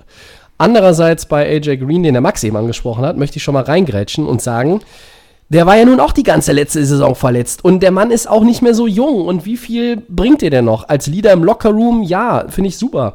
Aber ich weiß nicht so recht, äh, was das noch äh, ja, für, für einen Effekt hat, äh, um wirklich dann auch Produktion zu haben. Ähm, die Frage würde ich dann gleich auch mal so an den Christian weitergeben. Äh, also wie gesagt, mein Schlüsselspieler ist jetzt hier erstmal äh, Jonah Williams, immer unter der Prämisse, dass der auch tatsächlich in Woche 1 äh, den Job bekommt als Left Tackle. Mhm. Ja, erstmal noch allgemein, ich würde würd dir zustimmen, Tobi, du hast ja schon die Stärken auch so ein bisschen ähm, charakterisiert des Teams. Äh, sind die Receiver, finde ich. Also da Mhm. sind sie gut besetzt, wenn AJ Green einigermaßen noch spielen kann. Und das ist, ein, ist natürlich nach so einer Ver- Verletzung bei einem älteren Spieler immer ein Fragezeichen. Ähm, der Max hat gesagt, er hat äh, über Jahre gut gespielt, würde ich auch sagen. Ähm, wird man sehen, ob er dann wirklich noch ein absoluter Nummer 1 Receiver ist. Aber selbst wenn er es nicht ist, haben sie zumindest eine, eine unheimlich gute Tiefe, auch was die Receiver angeht. Ja. Ne? Hast gesagt, John Ross war ein First-Round-Pick, sicherlich enttäuscht bis jetzt, aber der hat eine Menge Speed, da muss man aufpassen als Defense. Äh, T. Higgins jetzt neu als Zweitrunden-Pick dabei. Tyler Boyd hatten wir letztes Jahr auch gelobt, ist als, als zweite Option sehr gut. Als Nummer 1 Receiver vielleicht ein bisschen Ja, überfordert, richtig. aber wenn man, Ja. wenn man ähm, diese ganze Kombination sieht, dann ist das auf Receiver erstmal gut, auch mit den Running Backs dazu. Also Skill Position stark. Joe Burrow war wirklich gut, wenn er in, im College ähm, Talent um sich hatte und dann gucken konnte, okay, welcher Corner ist vielleicht nicht so gut, ah, der ist auf den Zack und ähm, da die Spieler einsetzen konnte. Das würde also auch passen, dass er diese, diese Waffen da hat und diese Receiver. Großes Fragezeichen in der Offense. Ähm, du hast es auch gesagt, ist die Line. Mhm. Ne? Hast jetzt äh, Williams, äh, der ist natürlich der prominenteste Spieler jetzt als First-Round-Pick vom letzten Jahr. Aber was auch mit dem Rest? Äh, da ist nicht so viele Talent, da sind nicht so viele ähm, bekannte Spieler, die sich da jetzt ähm, tummeln. Äh, ja, die Line ist sicherlich erstmal auf dem Papier eine der, der schlechteren der Liga. Definitiv. Also das ist in der Offense die größte Baustelle. Hart als Ja. Right Tackle. Äh, Ja. das, das ist jetzt nichts, äh, wo, wo, du, wo du begeistert bist. Und äh, das ist natürlich dann für einen Spieler, der vom College kommt, ein junger Quarterback, ähm, Oh, ja, wenn er eine schlechte O-Line hat und da viel Druck kommt, dann kann viele ähm, Fehler passieren, Interceptions passieren und ähm, deshalb sind die, die Bengals auch hier irgendwie als Außenseiter, also äh, gut, wenn es gut läuft, dann äh, siehst du, äh, sehen sie einen starken äh, Joe Burrow, der sich entwickelt in der Saison, dann machen sie viele Punkte, weil sie gute Receiver haben, die Line spielt ordentlich, ähm, da, das könnte so eine, so eine Sache sein, dass sie da auch, auch ordentlich spielen. Und in der, in der NFL geht es ja immer schnell. Und da hat auch jedes Team die Chance irgendwie in die Playoffs reinzurutschen, aber wenn man realistisch ist, ähm, glaube ich, dass durch die O-Line ähm, da auch ein paar Spiele äh, verloren werden, dass auch mit einem jungen äh, Quarterback ein paar Spiele verloren gehen, weil er einfach dann auch noch Fehler macht und lernen muss. Und wenn man dann auf die andere Seite geht und ihr hattet jetzt jeweils Schlüsselspieler in der Offense genannt, Mhm. Ich äh, würde mal in die Defense rübergehen. Äh, da ist natürlich auch die Frage, wie viel Talent ist da? Und da ist es für mich noch irgendwie offensichtlicher, dass es einfach ein Team war, das nur zwei Spiele gewonnen hat. Wo ist da das Talent?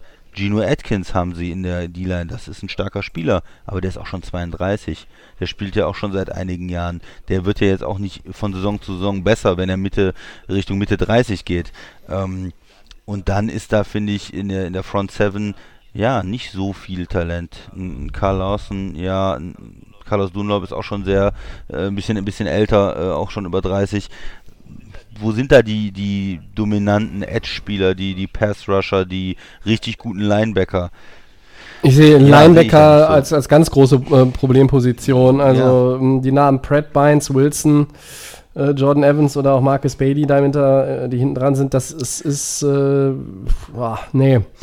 Das ist ja, alles ein bisschen ne, dünn. Ne? Also, also ist die Secondary auf jeden Fall noch besser als die Linebacker, aber ähm, auch da, äh, genau, ich bin ja kein Riesenfan von Leuten wie, äh, wie äh, Trey Waynes und William Jackson auf Corner. Ne? Also weiß ich, bei, bei Von Bell als Safety äh, sehe ich noch irgendwo ein bisschen, ähm, warum sie ihm dann auch das Geld bezahlt haben, glaube ich, letztes, letzte Offseason.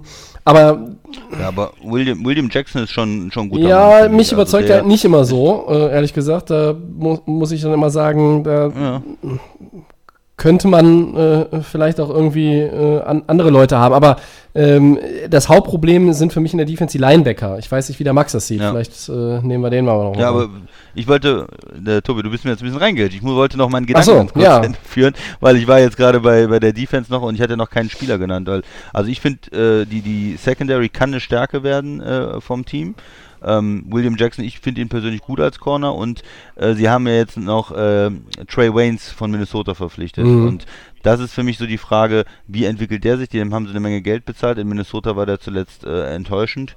Ähm, die haben ihn ja nicht um, umsonst gehen lassen und das wäre für mich jetzt so ein Spieler, auf den man achten muss ähm, Trey Waynes, wie spielt der? Kann die Secondary die Stärke werden vielleicht von der Defense? Weil wenn sie das nicht können, dann sehe ich da eine wirklich schlechte Defense, mhm. ganz ehrlich gesagt, auch in Cincinnati. Ja, danke.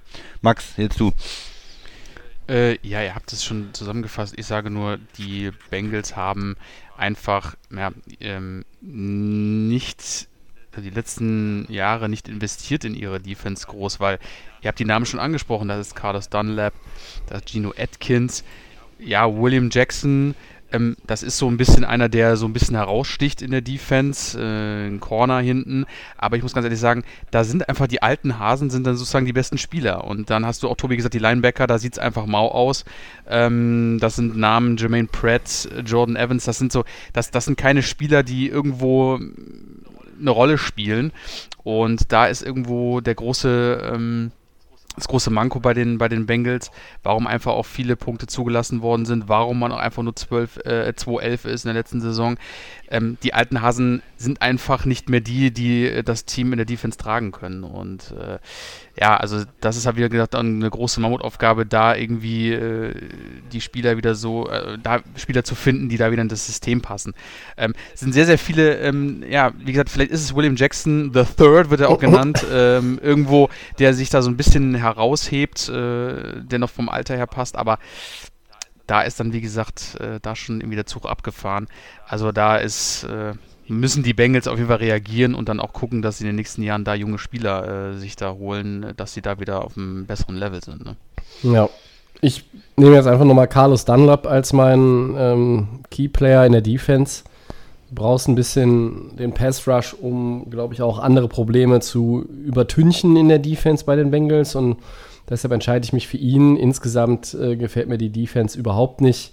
Ähm, wir haben es eben gesagt, die Offense sieht erstmal ganz manierlich aus. Klar, man weiß nicht so genau, was mit der O-Line ist, aber ja, in der Defense ist da doch ähm, viel mehr Probleme, die ich sehe. Und ähm, das wird, wird, wird eine schwierige Rookie-Saison für Joe Burrow, weil äh, du wirst viel von hinten spielen müssen. Äh, und dann mit einer O-Line, die dich wahrscheinlich nicht so exzellent protecten kann, wie du das als Rookie eigentlich gut gebrauchen könntest. Und ähm, ja, dann könnten sich die Sack-Zahlen schnell nach oben äh, hin orientieren und ja, die Touchdown-Zahlen eher stagnieren. Also es wird eine schwierige ja. Saison. Es wird eine Saison zum Lernen für den Rookie. Ja. Ich schmeiß noch schnell einen Spieler in der Offense rein, weil da hatte ich eben noch Ach keinen. So. Ähm, ich bringe nochmal John Ross, einfach den Receiver. Ja der ja irgendwo schon so fast als gescheitert gilt, eigentlich ein super schneller Spieler ist. Und äh, vielleicht kann er jetzt mit dem Wechsel des Quarterbacks einfach nochmal aufblühen. Mhm. Das ist vielleicht so die Idee, dass Andy Dalton ihn auch nicht richtig einsetzen konnte, weil er vielleicht auch nicht so ähm, ja, über den Arm verfügt hat dann. Äh, okay, Barrow hat jetzt auch nicht den stärksten Arm, äh, Joe Barrow normalerweise, aber vielleicht passt das irgendwie besser, weil ähm, wenn es jetzt diese Saison nicht irgendwie mit ihm zündet, dann wird es glaube ich auch nicht mhm. John Ross. So richtig, dass er so richtig, ne, er ist ja ein First-Round-Pick, ja. also man erwartet ja eigentlich immer noch ein bisschen mehr von ihm. Ja, ja, das stimmt. Ja, wunderbar. Dann äh, die Bengals abgeschlossen äh, und zum Außenseiter gestempelt von Delay of Game. Gleiches gilt auch für ja. die wunderbaren Miami Dolphins. Die waren 5-11 letzte Saison. Ähm, es geht los mit einem Auswärtsspiel bei den Patriots. Dann geht es gegen Buffalo. Dann geht es nach Jacksonville und dann kommen die Seattle Seahawks. Das klingt für mich schon eher nach einem 1-3-Start. Äh, Max, deine Dolphins, was erwartest du? Ja, das sind schon mal ähm, da sind schon ein paar Brocken dabei. Du hast ja gerade gesagt, äh, New England, Buffalo und Seattle. Jacksonville will ich da vielleicht mal so das Positive dran sehen, das äh, ist machbar. Ja, ist der drittschwerste Spielplan, ähm, den die Dolphins da ähm, auf dem Papier haben. Ähm, größtes Manko waren einfach, äh, im letzten Saison waren einfach die Yards, die sie abgegeben haben. Im Schnitt äh, 397,8 Yards. Da sind sie ganz weit hinten in der Rankingliste das war einfach total ähm, ja, am Anfang äh, der Saison, wo sie einfach da äh, komplett eingebrochen sind. Man hat sie ja schon, äh, ja, man hatte nicht viel erwartet von Miami und sie haben sich dann erst Mitte der Saison und dann zum Ende hat sich Brian Flores mit dem Team ähm, besser verständigen können und da hat, das, äh, da hat die Teamchemie dann auch ein bisschen besser gepasst. Ja, Miami, äh, mich als Fan, klar, ähm, ich bin gute Hoffnung. Der, der Draft ist gut abgelaufen. Ähm, klar, ein oder andere Spieler hätte ich irgendwie anders entschieden, aber es wurde ja, wie gesagt, auch wie bei den Bengals getankt. Neuer Quarterback, ähm, neue Umstrukturierung. Ähm, der Head Coach ist ja schon gekommen. Äh, das hat, glaube ich, das ist auch genau die richtige Entscheidung mit Brian, mit Brian Flores. Ja, Miami. Ähm, ich habe in der Offense ganz klar einen Keyspieler für mich. Ähm, und zwar ist es äh, nicht Devante Parker, ähm, der irgendwie sein äh, Breakout-Jahr hatte, sondern es ist für mich Ryan Fitzpatrick. Ähm, ja, wie heißt der? Wie heißt der richtig? Quarterback.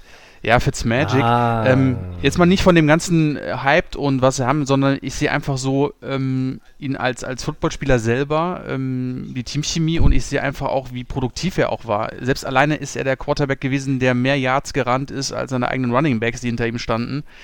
Ähm, die Power, die er hat, ähm, diese Erfahrung und er spielt trotzdem auf einem Niveau, ähm, wo wir sagen, klar, es ist keiner der besten, aber es ist immer einer, der brandgefährlich ist und ähm, der sich traut, den Ball nach vorne zu bringen. Und wenn es nicht funktioniert, geht dieser Mann selber, bis ihm der Helm abfällt in die Endzone und springt rein, auch ohne Helm. Ähm, wenn der Kopf blutet, scheißegal. Aber man sieht einfach diese, diesen Elan und für mich war er einfach so der starkste, der, ja, mit der Schlüsselspieler in der Offense. Wenn die Offense einfach kaum da war, da fehlt es einfach an Talent. Und ähm, für mich hat er einfach, äh, ist der, der Wechsel von, also ist der Neuzugang quasi, ähm, für, für, hat sich dann quasi für Miami so ein bisschen gelohnt, weil natürlich die Quarterback-Situation da in Miami auch immer relativ schwierig ist. Aber mit dem Mann konnte man zumindest zum Ende der Saison ein paar erfolgreiche Spiele machen. Ich erinnere nur an das letzte Spiel gegen New England. Das war einfach grandios anzuschauen und für mich einfach der Key-Player äh, ist äh, Fitzmagic. Wen habt ihr denn? Soll ich weitermachen? Äh, ich würde meinen Keyplayer erstmal reinschmeißen und sagen, ja, äh, das ist vielleicht tatsächlich Matt Brader. Ne? Du hast äh, jetzt dann das Backfield nochmal erweitert, ist ihn aus San Francisco geholt. Er war da Teil dieses Running Back Committees, was ja wirklich auch vielen Defenses Kopfschmerzen bereitet hat. Ich glaube, dass, was der Max schon gesagt hat, Fitzpatrick, der kann da jede Defense wirklich auch irgendwie auf Biegen und Brechen auseinandernehmen. Also der, äh, dem ist alles zuzutrauen. Aber du brauchst auch den Devante Parker vom, vom letzten Jahr, der dann wirklich aufgewacht ist. Ähm, ja, in der O-Line gibt es halt auch so ein paar, äh, ein paar Fragezeichen für mich, aber äh, ich möchte halt auch ein bisschen sehen, dass Miami dann auch einfach mal ein bisschen ausgewogen in der Offense ist. Ja, also äh, Laufspiel und deshalb nehme ich da mal Matt Brader und äh, bin gespannt, was der Christian jetzt A für einen Skillplayer hat in der Offense zu den Dolphins und B, was er mhm. generell zu den Dolphins sagt. Da freue ich mich schon den ganzen Tag drauf, wenn ich ehrlich bin. Aha, okay. Ja, die ähm, Dolphins, ähm, interessantes Team. Tour ist die Zukunft, aber ihr, ihr habt es ja schon gesagt, wahrscheinlich wird äh, Fitzpatrick jetzt erstmal noch starten. Wie lange? Und erstmal erstmal noch spielen für, für vielleicht die, die ersten Wochen. Ähm, ich, ich denke auch, wie du es gesagt hast, Tobi, hier ist das Problem auch die O-Line. Ja? Das war eben in Cincinnati schon ein Thema. Äh, Miami, die haben einige Spieler jetzt ausgetauscht, weil das in den letzten Jahren ja schon schlecht war. Den äh, Tunzel-Trade hatten wir ja ähm, in, in Gensu besprochen. Das heißt, da haben sie auch ihren Left Tackle ja letztes Jahr abgegeben, haben jetzt mit Austin Mhm. Jackson einen neuen Spieler da ähm, gedraftet. Aber es ist natürlich nicht so einfach. Jetzt so eine O-Line, die muss sich auch finden. Und gerade in der O-Line ähm, musst du wissen, ähm, bei Stunts zum Beispiel, wa- was macht jetzt mein Nebenmann, wer, wer blockt wen, bei mm, Blitz-Pickup und so. Und äh, deswegen wird das, glaube ich, von der Line her, ähm, gerade jetzt in der Situation, sehr, sehr schwer. Ja, wenn du da neue Starter äh, reinbringst, neue Spieler reinbringst und es ist auch nicht alles ja jetzt so, so gut. Wer, wer ist wirklich gut in der Line? Ich weiß es nicht. Also ich habe da keinen Spieler, wo ich sage, da bin ich mir sicher, das ist eine Bank.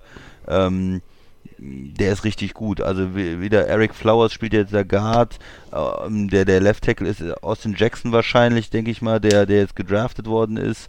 Ähm, Ja, wahrscheinlich Davenport ist auch noch ein Mann, ja. Davenport, ja, aber bist du damit glücklich als Left Tackle? Ähm, Ich würde auf den Rookie Deiter- zählen mal, ja. Ich würde auf Ja. den Jackson nehmen.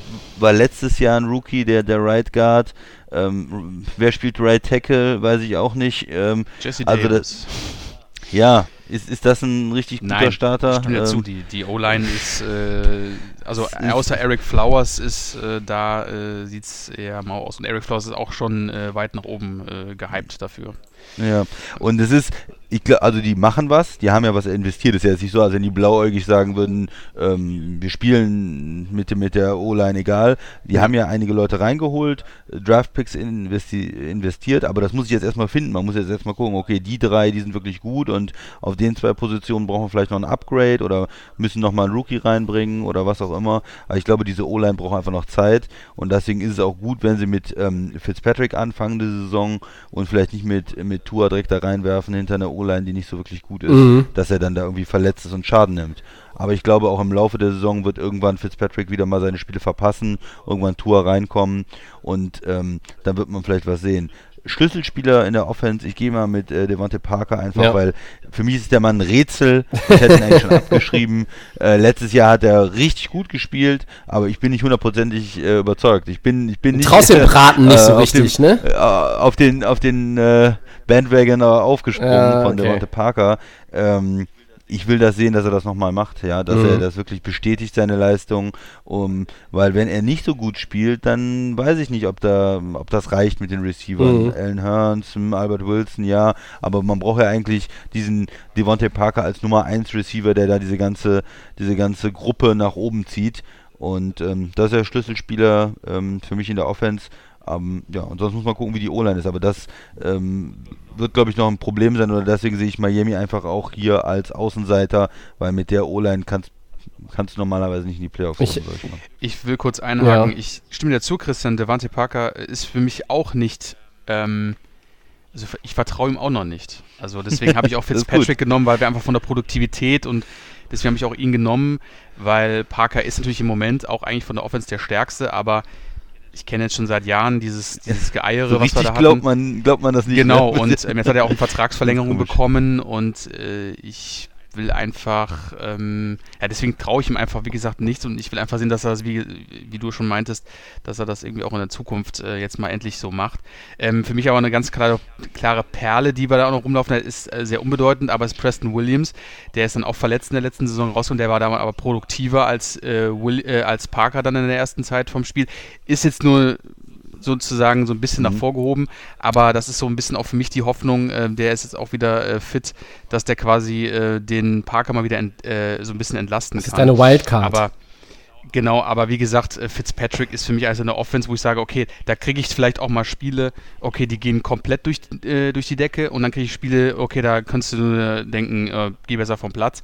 Aber da passiert irgendwas und Parker, ja, ist richtig, das ist eine Wundertüte und wir haben eigentlich jetzt die ganze Zeit mal äh, nur Scheiße gesehen, ich sag's mal ganz krass. Und jetzt kommt mal was krasses, deswegen Ja, ich hoffe, dass die Vertragsverlängerung wirkt. Miami gibt da gerne mal sehr, sehr viel Geld für Spieler aus. Äh, und Man dann, hat so ein bisschen Angst, dass er, dass er das Geld kassiert und dann wieder so spielt. Ja, ja, da habe ich ne? ganz, ganz große Aber Angst als Fan. deswegen- Hoffen wir mal, dass er die, die 1200-Jahr-Saison äh, irgendwie bestätigt. ja, mindest, zumindest wieder rankommt, ja. Wie seht ihr die Äh, Defense? ich ich habe noch eine Frage zur Offense, Jungs. Ja, ähm, Ja. Da woll- wollte ich, wollte ich mal eure Meinung hören.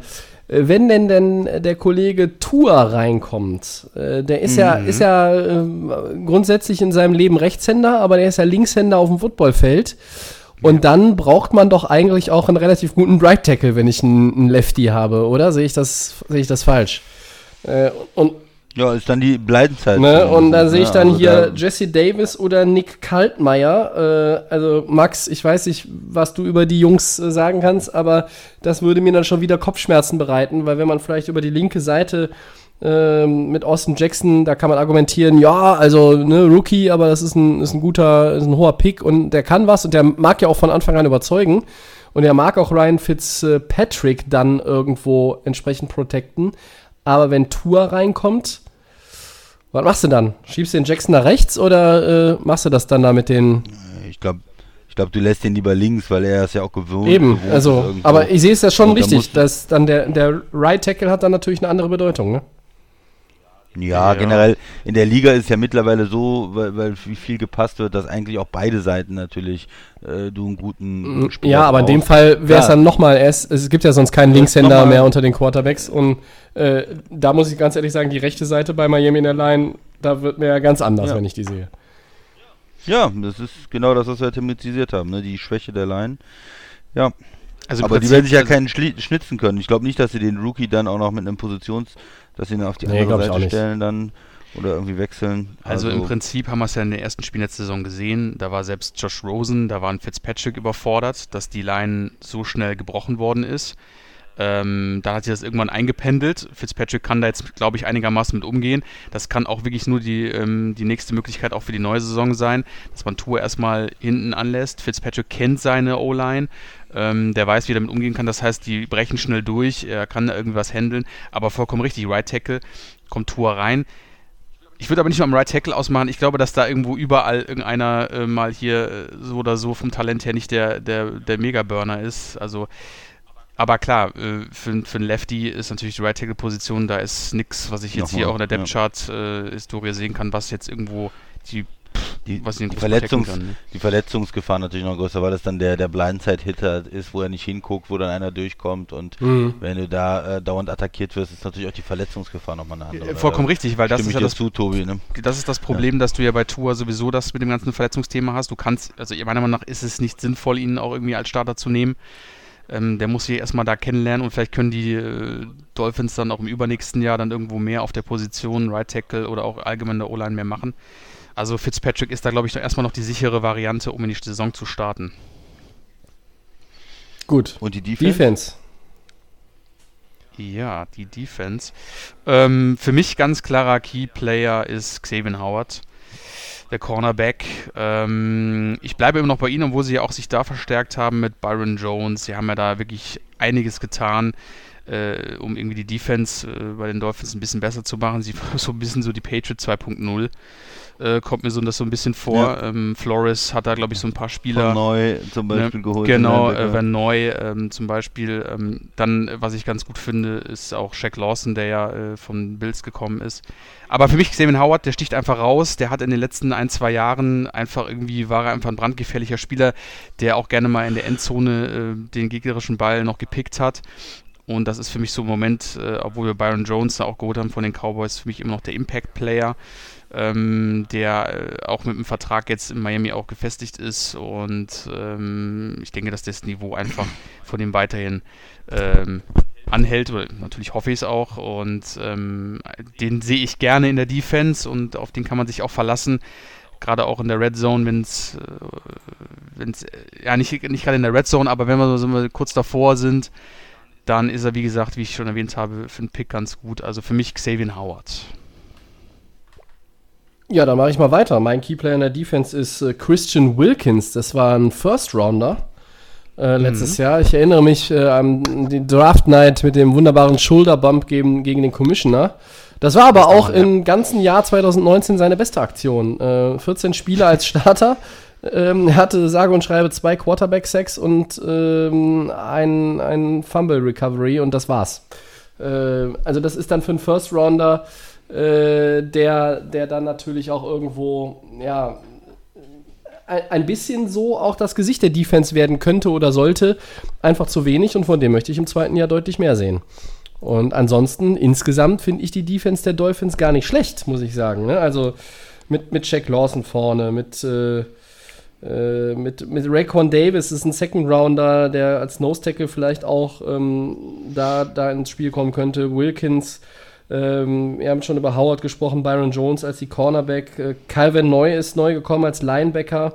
Ähm, und da musst du natürlich auch vielleicht noch mal hoffen, dass einige deiner vielen, vielen Picks äh, dritte, vierte, fünfte Runde, ähm, was du da halt noch in der Defense hast, dass da auch irgendwo jemand, ja, dieses ähm, St Step ne? Up und dann einfach zeigt, es gibt nun mal jetzt leider äh, nur verkürzte Vorbereitungsphasen. Das macht es für Mitrunden-Picks natürlich auch ähm, extrem schwer, sich zu zeigen, sich da irgendwo eine eine Rolle zu erarbeiten. Äh, letztlich geht es dann doch nur rein ins kalte Wasser und dann muss es funktionieren. Aber vielleicht klappt das bei den Dolphins. Ins, äh, insgesamt gefällt mir die Defense. Ähm, ich sag's jetzt einfach mal, die gefällt mir eigentlich besser als die Offense. Die Offense, ja, ja vollkommen richtig. Ja. Ja, und mein Keyplayer ist Christian Also, Wilkins. Ja. ja. Ich, ich, zur, zur Defense, ich würde auch sagen, die, die Stärke sind die Corner. Ganz klar, da haben sie auch sehr viel investiert, wie der Max auch gesagt hat. Savin Howard und äh, Brian Jones, das muss einfach ähm, ja, die, die, der Schlüssel sein, dass man äh, die Corner richtig gut spielen und die Receiver nicht ähm, offen sind dann vom Gegner, weil äh, Pass Rush, wo, wo kommt der Pass Rush her? Ja, Shaq Lawson, okay. Wilkins muss sich steigern, hast du gesagt, Tobi, aber auch so auf Linebacker.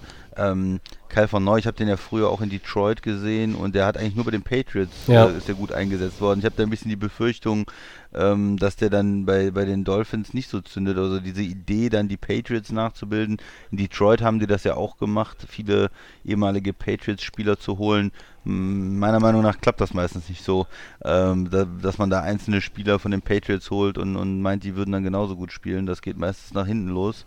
Und ähm, ja, also Corner gut, aber Safety, Linebacker, Pass Rush ähm, nicht so gut. Und äh, ja, von daher gefällt mir die Defense besser als die Offense. Hm, weiß ich nicht. Ich, ja, ich finde die Defense ähm, Corner gut, aber der Rest, ähm, ja, ist nicht so. Und da braucht man auf jeden Fall ähm, auch einen Pass Rusher, die, die gut spielen, weil sonst ähm, ist das zu wenig und äh, ja, deshalb ist das beim, sind die auch ja, Außenseiter auf die Playoffs, weil da doch einiges noch fehlt in der Defense. Das auf jeden Fall. Vielleicht, Ja. vielleicht kann der Coach es wieder schaffen, dass sie über ihren Verhältnissen, die haben ja letztes Jahr mit den fünf Siegen auch über ihre Verhältnisse gespielt eigentlich. Mhm. Äh, Max, du wirst mir zustimmen, es war ja wirklich ein absolutes Rebuilding-Year und Ja. haben viele Spieler abgegeben vorher. Und wenn er wieder schafft, dass sie über ihre Verhältnisse spielen, dann können sie vielleicht auch 8-8 spielen oder so. Aber ähm, generell ähm, würde ich mich nicht wundern, wenn es eine 4-12-Saison wird oder 6-10-Saison, irgendwas in dem, in dem Rahmen und dass sie wieder klar die Playoffs auch verpassen. Deswegen packen wir sie zu den AFC-Außenseitern.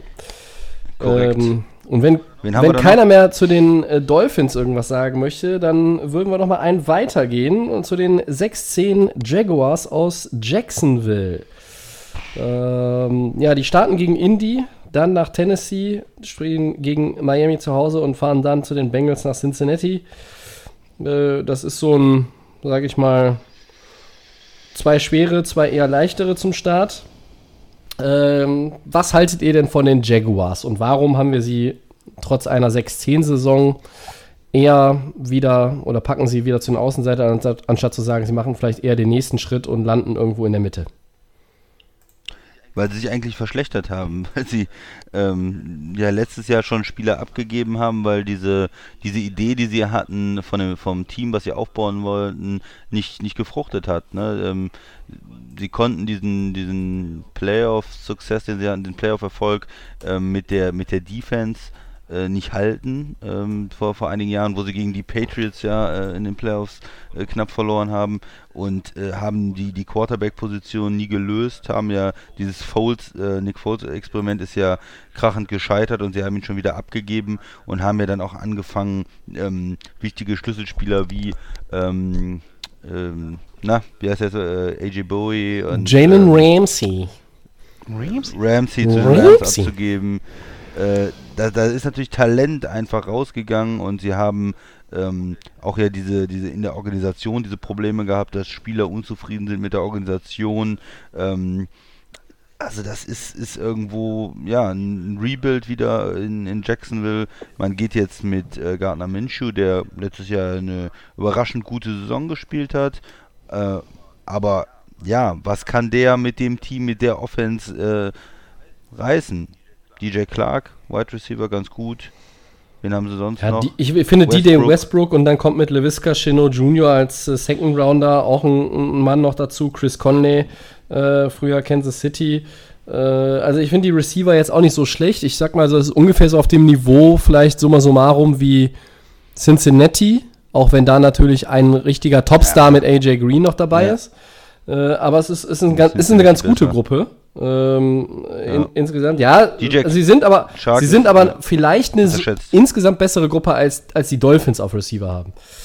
Ähm, und dann muss ich ganz ehrlich sagen, äh, an, an der Line äh, muss man jetzt nicht so viel rumdiskutieren. Ne? Also Leute wie Norwell, äh, Linda, äh, Cam Robinson, ich glaube, dass sie schon linke Seite bis zum Center durch, dass es, dass es ordentlich ist. ordentlich ist. Ja, ähm, rechts ist es dann aber wie bei vielen Teams einfach, gerade bei den Teams, die irgendwo äh, in den letzten Jahren klar die Playoffs verpasst haben, die suchen dann auch nach den richtigen Leuten. Das sollen dann auch meistens keine sein, die äh, wirklich teuer sind. Ähm, das jetzt ein AJ McCann ist oder ein Will Richardson auf, auf Right Guard und dann hast du einen Rookie mit Steven Nielsen auf der rechten Seite oder Blake Hans. Also das sind jetzt keine Namen, ähm, die wir hier im Podcast häufiger nennen. Ähm, die, die, die Line ist, ist irgendwo passabel. Ich finde die Receiver passabel. Ich bin gespannt, was mit Leonard Fournette ist. Äh, deshalb würde ich den auch schon mal direkt zu meinem Schlüsselspieler nominieren, weil ähm, der war auch unzufrieden, wollte vielleicht weg. Jetzt ist er immer noch da. Und äh, was ist dann mit dem Anschluss? Ich glaube, er geht in sein letztes Jahr vom Rookie-Deal. Ähm, und um Gardner Minshew mache ich mir weniger Sorgen. Ich glaube, auch wenn er nur ein Sechs-Runden-Pick in Anführungszeichen ist, dass er dieses Team tragen kann. Er hat die, ähm, die Guts, er hat die Fähigkeiten als Footballspieler, er hat die Fähigkeiten als Leader im Lockerroom, das glaube ich absolut. Ähm, du musst Nick Foles erstmal ausstechen, äh, auch wenn der Verletzungen hatte, aber er hat ihn trotzdem nochmal auch ausgestochen dann, denn äh, man darf ja nicht vergessen, äh, Nick Foles, das ist ein äh, Super Bowl MVP. ja, das ist korrekt. Das habe ich auch schon mal gehört. So, und dann, äh, ja, finde ich die, die Offense ähm, auf Tight End ein bisschen dünn. Vor allen Dingen, wenn man dann sich Tyler Eifert zulegt. Äh, das ist ungefähr so, als würde man Jordan Reed holen. Das ist, äh, äh, ist immer teuer, aber immer verletzt. Ja, das ist so wie damals beim FC Bayern der Japa Papin. Ja, der ist auch immer Richtig. verletzt gewesen. Ja. So, und dann Rizitelli. Rizitelli, ja. Ja ein, ein Ausflug in längst vergangene Tage. Ähm, ja, und dann, dann ist die Offense für mich irgendwo so zwischen gut und böse. Aber sie ist für mich halt auch nicht so, dass ich sage, ich traue Jacksonville jetzt wirklich zu, den nächsten Sprung zu machen. Auf die Defense kommen wir gleich noch. Da sind ja noch mehr Fragezeichen. Der Christian hat ihn eben, hat ihn eben angesprochen, um den Namen auszusprechen. Yannick Ngakwe, äh, der äh, ja auch ein bisschen den Quälgeist gibt und immer noch hofft, dass er Jacksonville verlassen kann. Ja. Ähm, Aber ich meinte nicht nur ihn, es gab ja auch vorher Ja, ja, klar, vorher. Jacksonville-Organisation in der Du hast ja auch die Leute angesprochen, die die, die, weggegangen Spieler. sind. Ne? AJ ja, Boye, ja. Jalen Ramsey. Äh, die Defense aus diesem Playoff-Run, die Äh, gibt's nicht Campbell mehr. Calais Campbell, die gibt's nicht mehr, diese Ja. Defense. Die ist Ja, äh, ja. lange vorbei. Du hast, Das du hast da neue Leute drin, auch mit den Rookies. Ich will jetzt aber nicht das ganze Team alleine durchgehen. Äh, was sagt der Max Nee. denn dazu, zu dem ganzen Jaguars-Thema? Oh, ja, also Offense, ja, da ist, äh, ja, Tyler Eifert hast du kurz erwähnt, da habe ich jetzt gerade, das habe ich jetzt gerade irgendwie mitbekommen, dass er da irgendwie hingegangen ist. Ähm, schlimm sowas. ähm, ja, aber wie gesagt, ähm, die Receiver finde ich auch, die, äh, DJ Shark ist so der, ähm, der, der Leader in der, äh, in dem Team. Ähm, klar, ihr habt vollkommen, Leonard Fournette ist der beste Mann auf dem Platz, was die Offense angeht. Ähm, da können wir einfach nichts anderes sagen. DJ Shark sehe ich aber ganz klar für mich dahinter.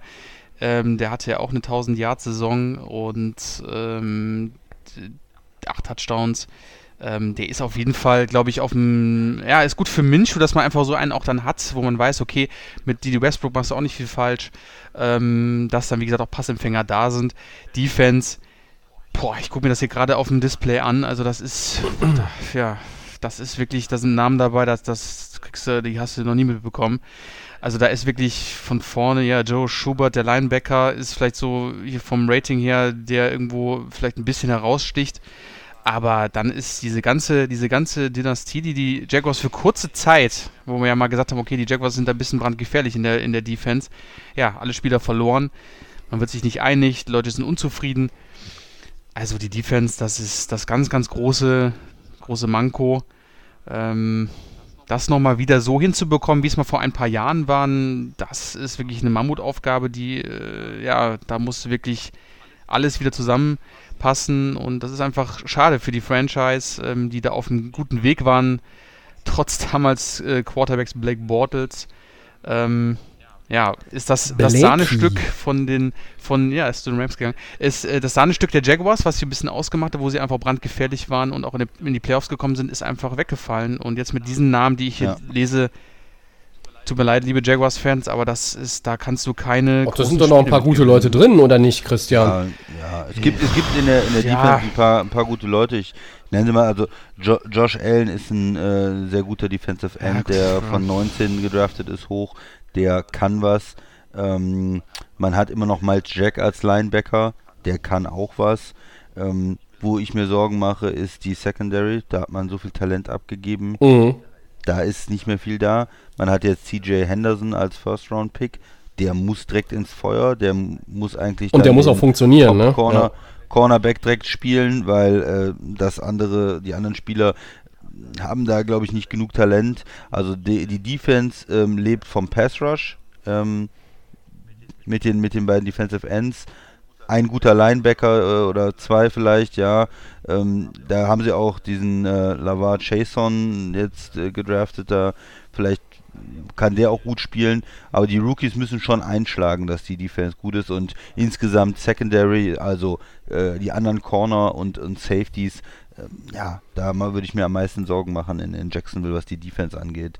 Ähm, vielleicht als Schlüsselspieler in der Offense noch ähm, nehme ich mal den Tight End äh, Josh Oliver, der ist letztes Jahr ein Drittrunden-Pick gewesen, weil die anderen Tight End, du hast gesagt Tyler Eifert, auf den kann man sich ja nicht verlassen. Der hat einfach von seiner Historie so viel Verletzungen immer gehabt ja. und das wäre noch sowas mit einem guten ja. Tight End, äh, der vielleicht auch hilft, dann den Right Tackle und äh, die, die rechte Seite ähm, zu unterstützen, wenn es um Laufspielzüge geht und dann umgekehrt äh, im, im Passing-Game dann noch als ähm, ähm Option ähm, für Minshew zu sein. Das wäre vielleicht noch was, wenn der sich entwickelt, dass sie da noch ähm, eine ne bessere ja, eine bessere Alternative da auf der Tight End Position als Tyler Eifert haben und in der Defense ähm, würde ich einfach sagen, ähm, es ist der Rookie wirklich, äh, CJ äh, Henderson, mhm.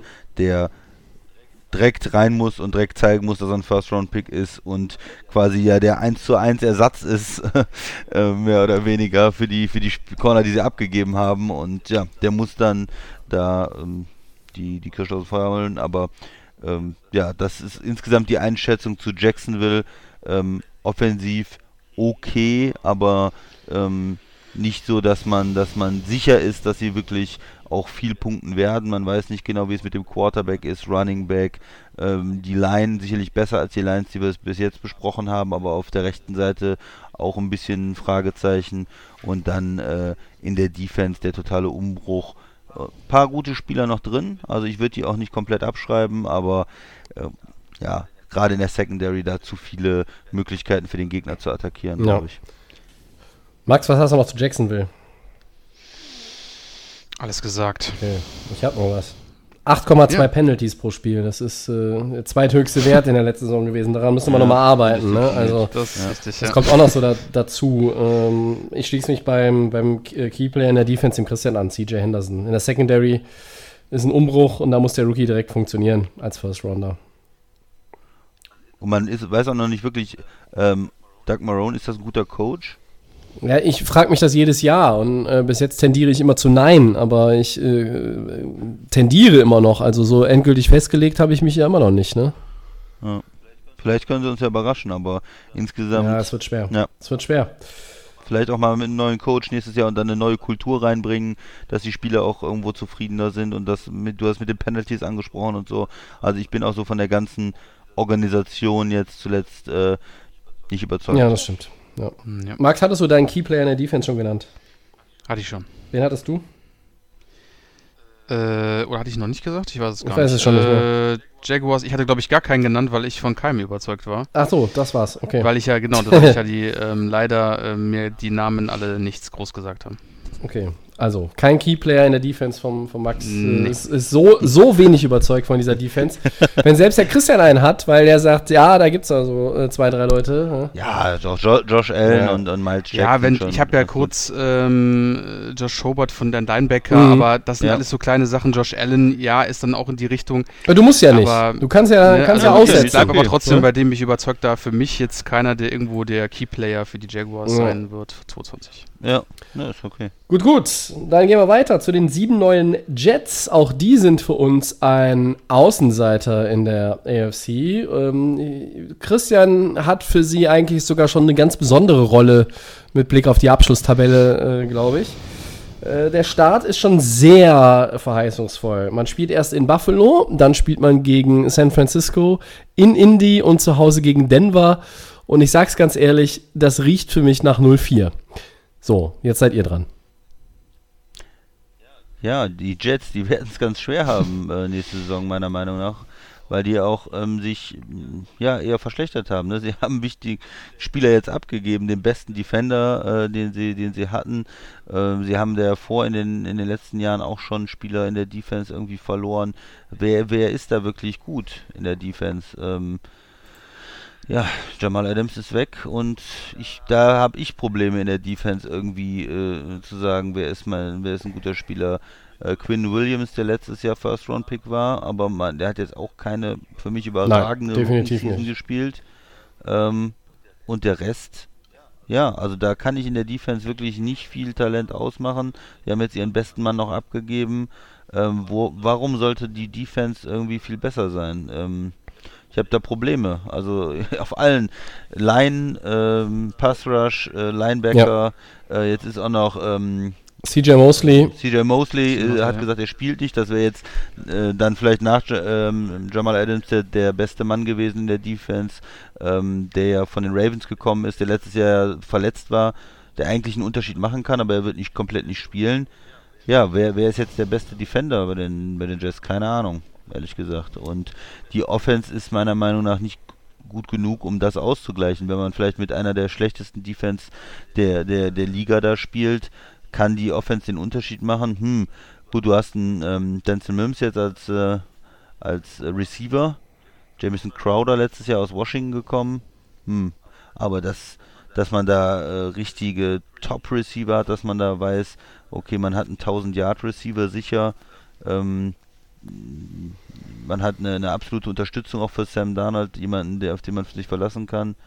Nee, ähm, Le Le'Veon Bell hat letztes Jahr nicht gezündet, muss man ja auch sagen, keine gute Saison gehabt, nachdem er da ausgesetzt ist, äh, hat vorher in Pittsburgh. Frank Gore haben sie noch, ja gut, aber der ist ja auch äh, Methusalem mittlerweile.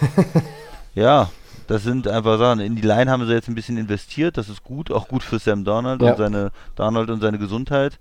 Ähm, ähm, mit dem mit dem Beckton, dem neuen Left Tackle, aber der Rest der Line pff, lässt auch noch zu wünschen über. Also mh, insgesamt, äh, ja, ich weiß nicht, überall wo ich hingucke, da sehe ich auch noch Joe Flacco als Backup Quarterback. Also die Jets überzeugen mich nicht. Ähm, ich bin mir nicht sicher, ähm, wie es mit Sam Darnold auch weitergeht. Ich finde nicht, dass sie jetzt eine tolle Mannschaft um ihn rum aufgebaut haben. Die Defense ist für mich eine der schlechtesten der Liga und deshalb habe ich äh, ja zu euch gesagt, mich würde nicht wundern, wenn sie den Top Top-Pick nächstes Jahr Ja. haben für die Jets. Äh, die Zukunft sieht dann vielleicht besser aus mit den First-Round-Picks, die sie jetzt gesammelt haben, aber ich habe diese Saison wenig Hoffnung für die Jets. Wie, was sagt ihr? Mhm. Max, willst du zuerst? Ja, ich mache. Also der Christian hat das eigentlich jetzt schon ganz richtig gemacht. Er hat nämlich mit der Defense jetzt angefangen und ist ja direkt schon mal beide Seiten durchgegangen. Ähm, ich glaube, äh, da gibt es sowieso wenig Ankerpunkte, ne? Ja, also Oder vergesse ich da einen Spieler? Habt ihr irgendwie jemanden? Nee, sagt, ich würde oh, dir bisher nicht widersprechen. Ich habe quasi nur darauf, daran anknüpfend gleich noch irgendwie einen Gedanken, aber den äh, spare ich mir noch. Der, ich wollte dem Max den Vortritt lassen. Ja, äh, Ja. Also die Offense, äh, ja, das ist ja der beste Spieler auf dem Platz. Offiziell ist Livion Bell. Vom Papier her. ist ja auch nicht, ja. aber das ja vom Papier her, aber das ist aber irgendwie aber auch nichts Richtiges da äh, für ihn bei den Jets oder das ist, glaube ich, passt auch nichts. Ja, Crowder hast du erwähnt, das ist jetzt irgendwie so der beste Receiver dort. Ähm, für Darnold ist das auf jeden Fall in der Offense ganz, ganz schwer. Umso schlimmer ist natürlich die Defense. Ähm, also wenn ich jetzt einen von, den, von der Offense nehmen würde, ich sage jetzt einfach mal auf dem Papier, sage ich jetzt einfach mal, Ah, wo hat wir den nächsten Spiel? Nämlich, ich, ich, ich gehe einfach im Quarterback. Ich sag Sam Darnold, ähm, weil da muss irgendwo, weiß ich nicht, das ist irgendwie für mich der Einzige, der irgendwie vielleicht noch einen einen Impact bringen kann, obwohl das eigentlich auch bei ihm äh, noch weit entfernt ist. Bei der Defense, ja, Christian hat es ganz klar hat gesagt, wir haben auch vorhin schon über die Jets gesprochen, wegen Jamal Adams. Alles ist weg, CJ Mose fällt aus. Ähm, wen gibt es überhaupt noch irgendwo zu erwähnen? Das ist ja, das ist ja, da ist ja wahrscheinlich Jacksonville noch besser aufgestellt in der Defense als die Finde ich schon. Also Finde ich- Finde ich auch, definitiv, definitiv. also das ist wirklich, wenn man sich dafür einen Spieler, vielleicht Quinnen Williams, aber das ist aber auch schon ganz weit hergeholt. Also ganz schlimm. Ich denke mal, äh, Tobi, du hast es vollkommen richtig gesagt. Jets 0-4 am Anfang. Ja, und, da, und dann geht's ganz, dahin. Ganz Und wahrscheinlich. dann geht's dahin. Ne? Also dann, ja. dann, ich weiß jetzt nicht, was die nächsten Matchups sind, aber das wird eine ganz, ganz schlimme äh, Saison. Und ähm, Christians Argument bezüglich First Round Pick, äh, oh, das, das, die Prozente sind richtig, richtig, richtig, richtig hoch. Und ähm, ja, das ist, äh, das ist ganz, ganz schlimm, was da äh, ist. Also Offense Sam Darnold und der Rest vielleicht Quinnen Williams, wenn ich jetzt den Namen nenne, aber das ist auch schon wirklich ganz schlimm. Tobi aber, du hast vielleicht noch Ja, irgendwas. also es ist auch der zweitschwerste Spielplan auf dem Papier, ne? Und dann hast du Genau, die, nach diesem Startprogramm wird es nicht besser. Äh, du hast ja vielleicht eine, eine AFC East, die einen anderen Charakter, eine andere Dynamik hat. Allerdings sagen jetzt auch hier wieder viele, hey, mit Cam Newton sind die Patriots schon auch wieder der klare Favorit. Kann man darüber diskutieren. Aber die Jets hatten 17,2 Punkte im Schnitt gemacht. Das war die zweitschlechteste Ausbeute. Dasselbe äh, betrifft ihre Rushing Yards äh, pro Spiel. Das waren 78,6. Und das mit Le'Veon Bell. Also in der Offense war wenig los. Äh, In der Defense hast du halt noch das ein oder andere äh, Mal dafür gesorgt, dass du im Spiel drin äh, geblieben bist, relativ lange, bevor du es dann trotzdem verloren hast. Aber man muss ja auch, man darf ja auch nicht vergessen, dieses Team, auch wenn es jetzt anders aussieht, die Jets haben letztes Jahr sieben Spiele gewonnen. Das, ich frage mich, das habe ich mich schon Ja. äh, am Ende der vergangenen Saison gefragt, wie sie das eigentlich geschafft haben. Und wir haben jetzt zur Genüge darüber gesprochen, dass die besten Spieler in der Defense weg oder per Opt-out nicht verfügbar sind. Ähm, ich sehe auch wirklich wenig Talent und ich stimme euch da absolut zu. Und ich bin auch gespannt, wie lange sich Sam Darnold das anguckt, ob der vielleicht nach dem Ende seines Rookie-Vertrages da auch fluchtartig die Zelte abbaut. Ähm, für die Saison gibt es keine Hoffnung für die Jets. Äh, das, das droht tatsächlich irgendwo Richtung Number One Pick zu gehen. Ähm, sie haben diese Picks von Seattle. Sie können weiter neu aufbauen. Das Problem ist in, in meinen Augen auch, ähm, dein Quarterback geht jetzt schon ins dritte Jahr. Du darfst halt auch nicht zu lange brauchen. Und es gibt wirklich nicht viele Anhaltspunkte von Le'Veon Bell will ich jetzt gar nicht, gar nicht sprechen. Was mir erstmal gut gefällt mit Blick auf die Jets, ich finde tatsächlich was Gutes. Äh, ich glaube, dass mit Denzel Memes und auch mit äh, Mekai Beckton, dem Left Tackle, und äh, Memes ist ja der Receiver, der Rookie Receiver, dass da zwei Positionen adressiert worden sind. Daraus kannst du etwas machen in den kommenden Jahren. Da ist etwas, ähm, womit du dann, wenn du irgendwo andere Problemfelder bearbeitet hast in deinem Kader, kannst du damit vielleicht etwas mehr gewinnen und dich irgendwann mal wieder Richtung ich sage jetzt nicht Playoffs, ich sage jetzt einfach mal so 500 Richtung Winning Season irgendwo orientieren kannst. Die Defense sieht für mich katastrophal aus. Ich glaube, es gibt keine Defense in der NFL, die ich auf dem Papier schlechter finde als ähm, die der Jets. Quinnen Williams, äh, ja, äh, ist ein interessanter Spieler. Schlechte Rookie-Saison, möchte ich jetzt was sehen. Aber natürlich, wo ist der Support? Als, äh, als ja, irgendwo Keyplayer nenne ich jetzt mal noch äh, den von mir durchaus geschätzten Cornerback äh, Pierre Desir, der hat bei Indy über Jahre auch ganz gut gespielt. Das ist ein solider Mann, Äh, ich finde, der spielt gut. Der wird bei den Jets eher sogar hervorstechen äh, als anderswo, wo er wirklich dann eher ein solider Mann ist bis guter Mann. Bei den Jets könnte er dann schon ein, könnte er schon einer der besseren Verteidiger dann einfach sein, weil das ist eine No-Name-Truppe in meinen Augen. Ähm, ja, und in der Offense, äh, ich finde halt, äh, Mims ist ein Rookie, okay, äh, muss man abwarten, aber Perryman, Dodson, Malone, Crowder, äh, das haut mich nicht vom Hocker. Äh, die O-Line macht mir auch äh, ganz schwer Sorgen mit Blick auf Sam Darnold. Ich glaube, dass Beckton von, von Woche 1 an ein guter Left Tackle sein kann. aber ein Left Tackle reicht nicht, ne, so wie eine Schwalbe noch keinen Frühling oder Sommer macht, oder wie hieß der Spruch. Also das ist eine, ja. eine katastrophale Ausgangsposition, die die Jets haben und die Jets-Fans stehen vor einem wirklich ganz, ganz schweren Jahr. Trotzdem sage ich, wenn sie das in den Griff bekommen, was ihr vorhin in Segment 2 angesprochen habt, nämlich dieses, wie gehen wir mit unseren Picks um, dann könnte es irgendwann mal in die richtige Richtung gehen. Frage 1, ist Adam Gaser noch der Coach? Ich sage, ich hoffe nicht. Frage 2, ist Sam Darnold dann noch der Quarterback? Ich glaube, der hat Talent, aber ob er sich das noch mehrere Jahre anguckt, wenn da rumgestümpert wird, ziehe ich jetzt mal in Zweifel. Aber schauen wir mal. Also ich glaube, Mims und Beckton könnten die ersten richtig guten Picks sein, äh, um diesen Fluch der schlechten Drafts mal zu beenden. Mehr aber auch nicht. Ja. ja. Man, man, muss sagen, ähm, Sam Darnold, er ist ein junger Spieler immer noch. Ne? Man vergisst das, er ist sehr jung in die Liga gekommen und ähm, er, wenn, wenn sie einigermaßen gut spielen, wenn sie, wenn man jetzt den Schritt sieht und sagt, ja, er ist auch mit vielleicht nicht einer perfekten Supporting Cast da, die O-Line hat sicherlich noch Lücken und so und er kann eine gute Saison spielen und die Offense ähm, kriegt auch irgendwie ähm, das Running Game besser hin und, und Bell besser eingebunden, dann wäre das ja schon zumindest mal, dass man ja. sieht, es geht irgendwie in die richtige Richtung.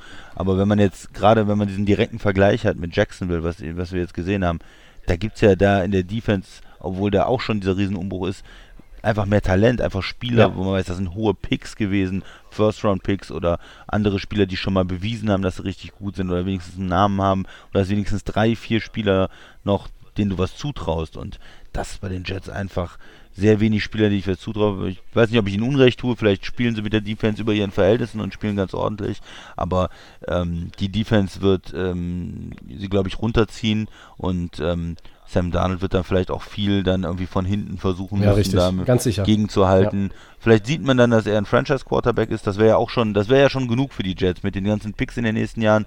Dann können sie ja darauf aufbauen und wissen, okay, wir haben jetzt hier unseren Mann gefunden und können dann vielleicht noch ein bisschen die O-Line verstärken und die anderen Picks in die Defense investieren. Ähm, das wäre dann, glaube ich, schon gut. Ähm, aber trotzdem, ja, es wird ein schweres Jahr äh, für die Jets und ich denke, dass sie unten angesiedelt sind. Ja. So ist es. Und dann haben wir noch ein Team. Äh, das sind die. Ich dachte noch drei. ja, weiß nicht. Also, ja. also ich nehme es schon mal vorweg. Ich, ich baue heute keinen mehr äh, als, als Überraschung in meine Außenseiter-Truppe hier ein. Nee. Ähm, sonst wird das ja auch eine Angelegenheit, die so drei, vier Stunden dauern könnte. Aber gut, ja, ja, schauen wir mal. Wir halten uns an den Plan, Tobi. Ja, ihr könnt ja gleich trotzdem noch mit einem Satz was reinschmeißen, wenn ihr jemanden habt. Aber ich habe tatsächlich keinen. Auf dem Plan bei uns stehen noch die Raiders, 7-9, genau wie die Jets. Äh, at Carolina zu Hause gegen New Orleans, at New England zu Hause gegen Buffalo. Äh, auch da sage ich einfach mal äh, frisch, fromm, fröhlich, frei. Das riecht nach 1-3-Start. Äh, und ja, die haben auch mit Penalties zu kämpfen gehabt. Äh, acht Penalties im Schnitt, Platz 30. Hatten tatsächlich eine ganz gute Pass-Offense, hat mich gewundert, auf Platz 8. Mhm. Äh, Frage so ein bisschen an euch, trotz oder wegen Josh Jacobs, weil der hat ja als war ja ein wirklich überragender Rookie. Christian ist, glaube ich, auch ein äh, großer Josh Jacobs-Fan äh, geworden, schnell. Beste Mann da. Ja. Äh, der ist ja viel gelaufen, deshalb äh, trotz oder wegen. Ne? Also, ja, achso. Ähm, ja. So, meine äh, Einschätzung zu den Raiders ähm, kommt dann gleich. Jetzt seid ihr erstmal dran. Äh, ich bin sehr gespannt, weil vom Personal her würde ich mal behaupten, sieht das ganz anders aus als bei den Jets, die auch 7-9 waren.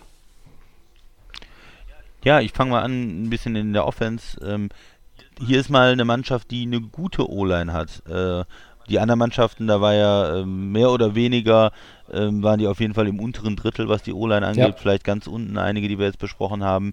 Und hier haben wir eine O-Line mit äh, Colton Miller, der ähm, jetzt in sein drittes, drittes Jahr, Jahr. geht. Mhm, drittes. Ja, ja, drittes Jahr geht. Ähm, der auf jeden Fall sich ordentlich entwickelt hat, von ganz vielen Strafen im, im ersten Jahr und, und vielen Sex abgegeben, hat er sich da gesteigert. Ähm, äh, Richie Incognito, Incognito, der, der Guard, der ähm, ist auf jeden Fall ein Veteran und ein guter Runblocker.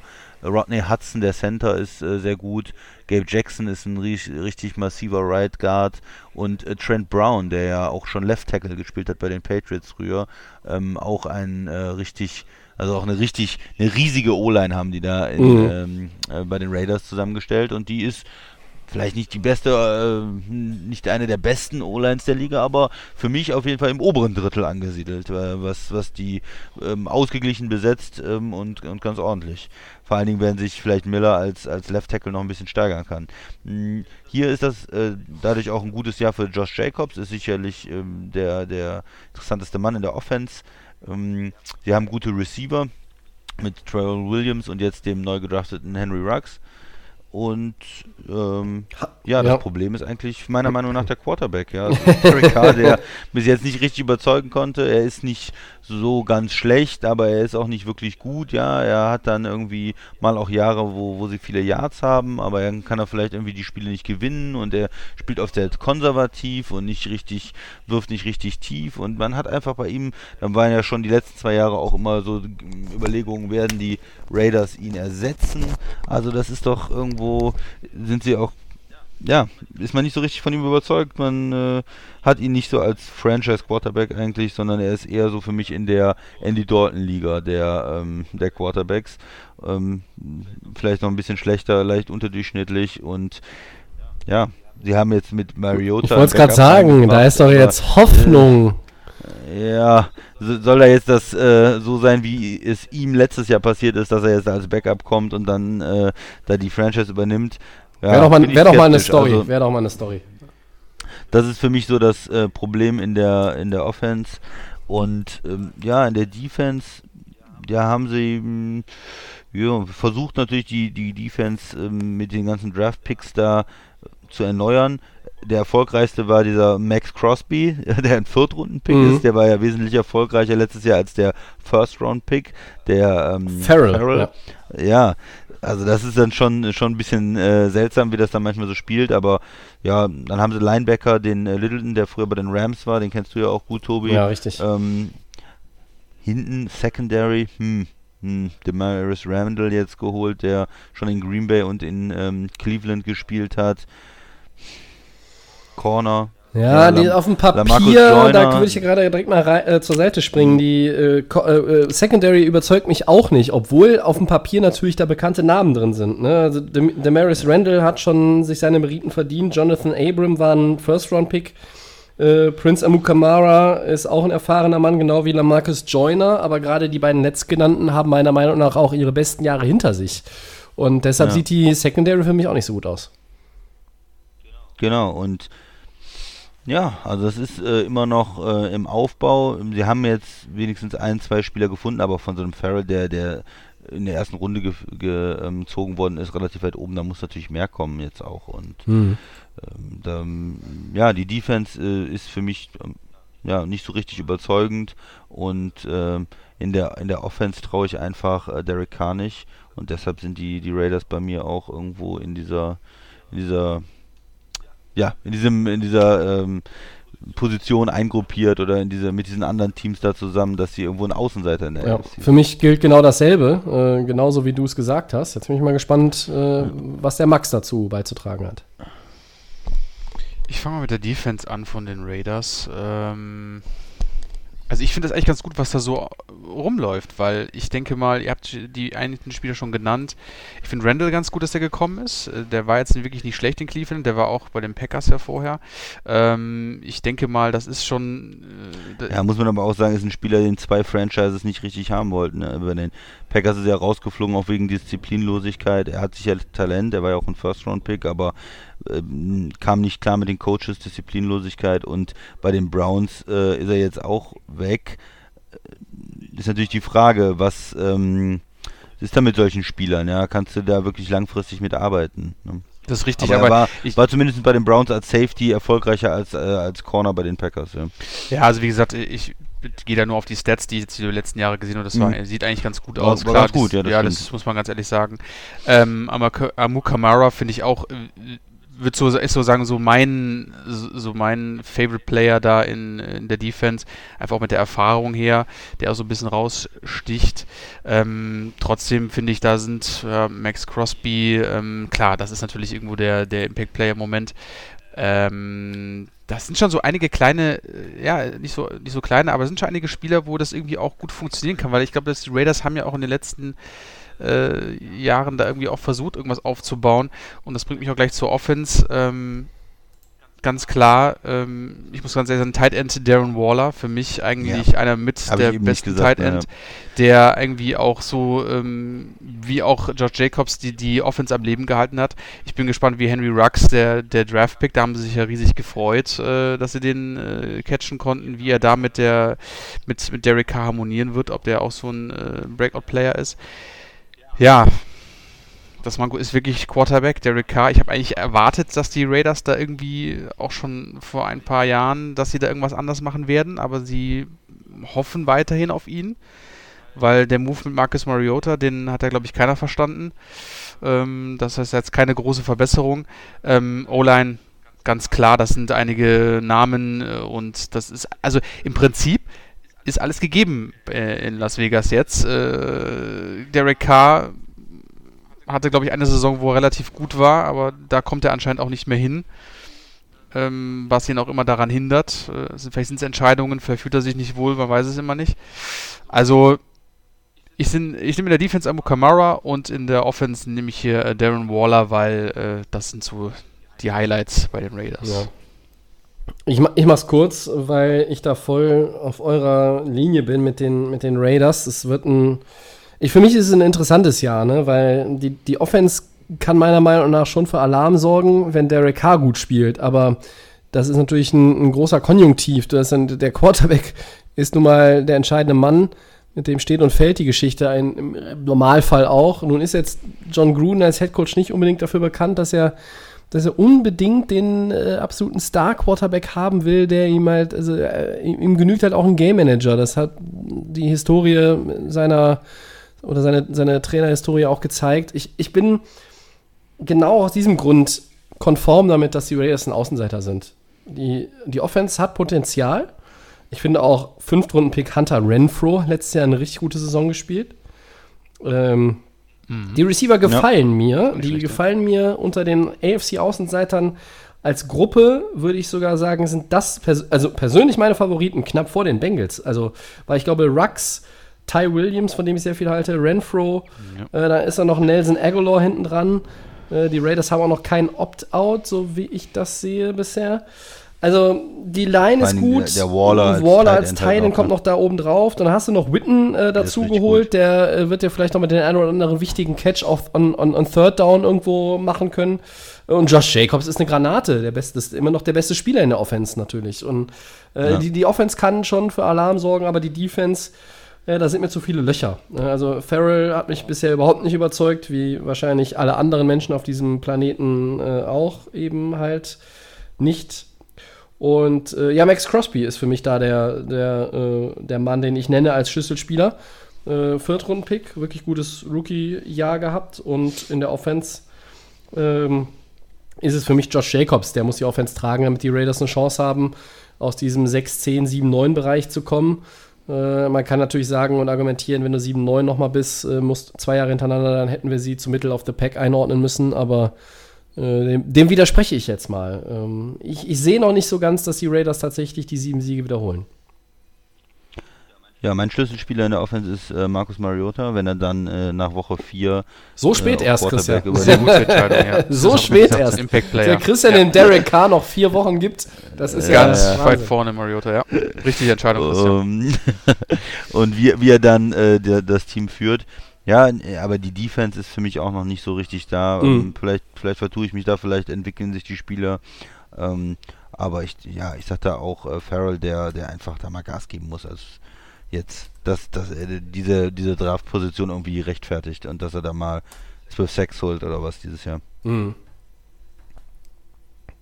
Dann haben wir unsere Schlüsselspieler okay, alle benannt und äh, ja, das waren unsere fünf Außenseiter in der AFC. Nächste Woche Nein, muss man ja, Moment, Stand heute muss man ja sagen, übernächste Woche, um ganz genau zu sein. Aber dazu gleich nachher nochmal in der Abmoderation etwas. Gibt es Teil 2 mit dem Middle of the Pack der AFC. Und jetzt Four Downs. Four Downs, ja. Ja, ich Ja. war war gerade, musste gerade gucken, ob wir, aber es ist, wir haben nichts da vergessen, äh, haben alles, alle Teams auch äh, abgehandelt. Oder jetzt wäre die Gelegenheit, würde einer von euch noch jemand anderen zu den AFC-Außenseitern packen? Nee, ich, ich denke, wir lassen es so, aber ich hatte noch äh, drei Teams, die Mhm. für mich da in der Diskussion äh, sind aus unterschiedlichen Gründen. Ähm, aber wir werden die ja dann ähm, genau nochmal behandeln. Also bei den Chargers äh, finde ich, ähm, kann man darüber diskutieren jetzt mit einem neuen Quarterback. Ähm, Taylor ist natürlich vorher immer mit Rivers, äh, hatten sie da doch eine andere Qualität und oder bringen sie eventuell dann den Rookie irgendwann rein. Ähm, das äh, wird einen Unterschied machen, aber da hält sie vielleicht die Defense doch am Leben. Und äh, genauso die Broncos, die haben ne- viele gute ähm, Wide Receiver jetzt, aber ein Quarterback, den wir erst ein paar Spiele wirklich gesehen haben, wo man noch nicht so weiß, ähm, wie er wirklich sich verhält ähm, in der ganzen Saison und wie er sich dann jetzt entwickelt. Und äh, die Browns, da muss man natürlich auch mal die Frage stellen, ähm, die waren ja letzte Saison super gehypt, haben es nicht geschafft. Ähm, da sind auch eine Menge Fragezeichen äh, immer noch. Ähm, aber ich glaube, es ist auch schon berechtigt, dass man, dass wir diese Teams dann in einer anderen Kategorie haben und dann können wir nochmal genauer über die Teams sprechen. Aber das waren so noch meine Kandidaten, die ich auch ein bisschen kritisch sehe, die Teams. Ja. Also, daraus Four könnt ihr jetzt lesen, der Christian hätte eigentlich auch 8 bis 9 in die äh, Außenseiter packen können. Aber gut. Wir haben uns auf die 5 geeinigt und haben auch damit äh, eine Menge Zeit gefüllt gekriegt. Und dann sind wir bei den Four Downs. Äh, mit kurzer Antwort, äh, heute besonders kurze Antwort. Immer mehr Spieler, erstes Down, immer mehr Spieler wählen den Opt-out und verzichten auf die Saison 2020. Zuletzt auch prominente Namen wie Jets Linebacker CJ Mosley, haben wir schon angesprochen, Giants Le Left Tackle Nate Solder oder Chiefs Running Back Damian Williams. Meine Frage an euch, wie viele Stars werden wohl noch folgen?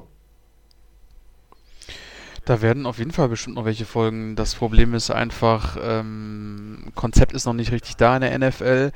Ich glaube, viele gucken jetzt gerade auch auf ein bisschen auf das Major League Baseball Thema. Da haben wir auch einen leichten Ausbruch, also nicht sogar einen leichten, sogar einen relativ schweren Ja, Ausbruch. da funktioniert es ja angeht. wirklich sehr, sehr Da toll. funktioniert leider gar nichts. Das Einzige, was ganz gut funktioniert, ist, ist bei der NBA, sie sind absolut in dieser Bubble. Es sind zwar ein paar Fälle, aber es funktioniert. Man ist abgeschirmt.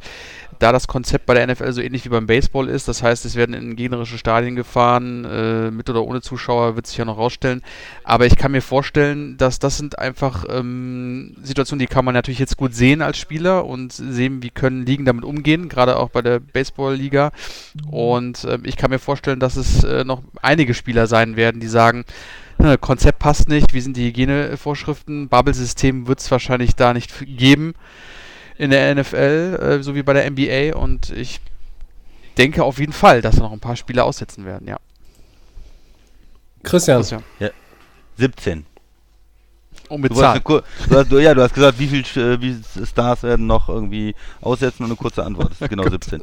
Nein, das ist ja die Frage, wie man Stars definiert und äh, man weiß natürlich nicht genau, wie viele Spieler noch, aber es gibt sicherlich einige, die sich dafür entscheiden und da werden noch welche dazukommen. Ich glaube, ein Problem kriegt die Liga erst, wenn es auch wirklich Quarterbacks sind, wenn es wirklich in einem Team mehrere Spieler sind und dann wird man sich vielleicht auch überlegen müssen, ob man da nochmal was anderes macht, ob ähm, eine andere Lösung findet. Aber im Moment finde ich, ist es noch so, es sind auch ähm, wichtige Spieler dabei, aber es ist noch nicht so äh, gravierend, dass es jetzt die Liga oder die, die Saison in irgendeiner Form gefährdet. Ja, also ich hoffe, dass nicht mehr so wirklich viele Stars dazukommen werden. Ähm, Gardner Minshew ist übrigens jetzt gerade auch noch auf der äh, Covid-19-Liste gelandet, genau wie Matthew Stafford, aber das sind halt Quarterbacks, ja. die werden jetzt zehn Tage sich äh, von allem fernhalten und werden dann wieder einsteigen. Ähm, New England trifft es halt hart, ne? Also das sind mit Brandon Bolden, Marcus Cannon, Patrick Chung, Dante Hightower, Marquis Lee, äh, Matt Lacoste sind schon sehr prominente Namen, noch, noch zwei weitere kommen dazu mit Toran und Vitail, dem Fullback. Ähm, Habe ich jetzt auch schon mal so ein bisschen Verschwörungstheorie gelesen, dass Belichick vielleicht auch sagt, äh, so können wir, können wir einfach noch unauffälliger tanken dieses Jahr, aber ich weiß nicht, das traue ich denen eigentlich nicht zu. Ähm, also es, es beeinträchtigt meiner Meinung nach so die Chancen jedenfalls noch ein bisschen äh, größer als, als die Verletzungen. Verletzungen können immer passieren, aber wenn er halt wirklich irgendwo das, das so richtig in, ins Kontor schlägt, wie bei den Patriots, das er sich jetzt schon ankündigt, ist das für mich irgendwo auch eine Verschiebung der, wie soll ich es jetzt sagen, ja nicht der Chancengleichheit, aber irgendwie so der, ähm, die Rolle der, der, die Favoritenrolle wird sich vielleicht irgendwo ein bisschen verschieben und vielleicht sogar auch innerhalb einiger Divisionen ein bisschen stärker. Ähm, das bleibt noch abzuwarten. Ich finde, also davon abgesehen, dass es jetzt eine lange Antwort war, ähm, ja, ich hoffe, es kommen nicht mehr so viele dazu. Punkt. Zweites Down, okay. Christian. Da bin ich jetzt gerade gar nicht drauf vorbereitet. Ja, dann macht der Max weiter. Dann macht der Max weiter. Wir sind ja flexibel hier. ich mache hier weiter. Die Buccaneers verpflichten Running Back LeSean McCoy für rund eine Million Dollar und ein Jahr. Was sagen wir denn zu der Ergänzung für die Offense, Tobi? Ja, äh, finde ich okay. Geringes finanzielles Risiko. Backfield bisher nicht gut besetzt. Ronald Jones, ja, McCoy ist nicht mehr der Jüngste, aber immerhin noch 650 Scrimmage Yards, 5 Touchdowns in der letzten Saison, kann man machen. Ja, ist, ist ordentlich, vor allen Dingen, weil er ein guter Passempfänger ist und äh, der Brady spielt natürlich auch gerne mit erfahrenen Running Backs, die ähm, mit denen er eine gute Chemie aufbauen kann, die wissen, was sie tun und von daher macht das durchaus Sinn, denke ich.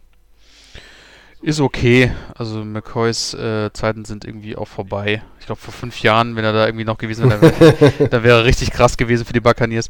Aber ist okay. Also ich denke mal, er wird seinen Beitrag dazu leisten, aber äh, ob das jetzt wirklich noch die Offense verstärkt, mal schauen. Sehr gut. Drittes Down, Christian. Ja, der Browns Tight End David äh, Nyundoko ähm, nimmt die Trade-Forderung zurück. Ähm, hat er uns etwa zugehört, als du gesagt haben, er soll die äh, Klappe halten? Ja, das hoffe ich doch. Ja? Äh, jetzt hat er gesagt, I'm all in, Cleveland, time to work. Aber äh, ich finde es ja schön, wenn äh, die Spieler in der NFL auch mal unseren Podcast hören. Ähm, okay, Spaß beiseite. Kevin Stefanski hat immer mit einem Joko geplant. So, äh, dann wird mal ein bisschen die Klappe aufgerissen, äh, aber ja, soll zufrieden sein und Leistung zeigen. Max. Genauso wie der Mostert von, 49er, von den 49ers. Genau. Große Klappe, äh, nix dahinter. Erstmal hier bei dem, wie gesagt, bei, bei, bei Njoku hatten wir ja auch gesagt, der soll äh, so, so viel Drama jetzt, obwohl die äh, Browns dann nochmal auf Tight End Position nochmal verstärkt haben, soll er jetzt auch nicht machen. Also äh, Platz erkämpfen, äh, ich denke, er hat Talent und einfach Klappe halten und fertig. Ja, ich denke, Joko, ähm, wenn er wenn er Leistung bringt dieses Jahr, äh, dann wird er danach auch einen guten Vertrag irgendwie noch kriegen, vielleicht nicht in Cleveland, aber woanders. Also soll er da ja. ähm, schauen, weil ich, ich halte eigentlich auch von seiner Spielweise was. Er hat Talent und ähm, das ist, glaube ich, der beste Weg so. Gut, viertes und letztes Down. Defense Liner David Bader hat sich als zweiter Deutscher über das International Pathway Program einen NFL-Kaderspot gesichert. Der ehemalige Spieler der Schwäbisch Hall Unicorns bekommt eine Chance beim Washington Football Team. Eure Meinung? Finde ich äh, super. Deutsche Spieler, ähm, immer mehr davon. Ähm, verhält mal einer, der irgendwo auch mal dann durchrutscht und mal dann es auch in die, ins, ins Team schafft. Ähm, ich, einfach Respekt, was die Unicorns einfach da irgendwie trotz, also was die da für Talent irgendwie aufziehen, dass die irgendwo eine Rolle spielen können in dieser großen Liga drüben im, auf der anderen Seite des Teiches. Ich finde das super, David Bader. Hoffentlich wird das äh, mehr als jetzt nur irgendwie äh, nur so ein kurzes Trainingscamp oder sowas. Also mehr deutsche Spieler und äh, tollen Job wieder an die Unicorns, dass sie da irgendwie äh, das Talent haben, Leute rauszupicken und die dann zu fördern. Ja, ist natürlich eine tolle Sache. Ähm, so von der, wenn man sich jetzt überlegt, Washington, da ist sicherlich äh, schwer in der ähm, Defense. Das ist ja gerade die Stärke der Redskins, da ähm, Spielzeit zu bekommen. Da denke ich, ist nicht so einfach, aber ähm, man kann da vielleicht auch eine Menge lernen im Wettbewerb mit den anderen Spielern. Und ja, insgesamt eine, eine schöne Sache. Tobi? Ja, immer gut. Äh, Platz im Practice Squad ist ja dann definitiv auch gesichert über das IPP. Von daher äh, Glückwunsch an David Bader und alles Gute in Washington. Vielleicht kann er in dem Laden mal für Ordnung sorgen. Ja, Gut. dann sind wir nach langer Zeit mal wieder über zwei Stunden gekommen, aber so ist das halt. Die Saisonvorschau äh, muss ja auch ein bisschen gewürdigt werden. Damit werden wir dann in Episode 138 fortsetzen. Das war erstmal Episode 137 von Delay of Game, dem Football Podcast. Ich bedanke mich beim Christian. Sehr gerne. Und bei Max. Danke euch. Und wir danken euch als Team von Delay of Game fürs Interesse und Hören des Podcasts. Wir verweisen wie immer auf den kostenlosen Podcast, den ihr findet bei Soundcloud, bei Apple Podcasts, bei Spotify und den Kollegen von The Fan FM. so ist es. Bei Facebook und bei Twitter at Delay of Game NFL könnt ihr mit uns in Kontakt treten und unter der, dem Kontakt Delay of Game unterstrich Podcast findet ihr uns auch. Max bei Instagram. Instagram. sind wir auch wieder am Start. Ja, richtig. So, also, ähm, je nachdem, wann ihr uns hört, könnten wir jetzt sagen, wir hören uns nächste Woche wieder. Ähm, wird auch so sein, weil sonst müsstet ihr jetzt am Sonntagabend noch ganz, ganz schnell gewesen sein. Also, die nächste Aufnahme gibt es am Dienstag, den 11.08., Episode 138. Bis dahin wünschen wir euch alles Gute. Danke fürs Interesse. Macht es gut. Tschüss. Dann ciao.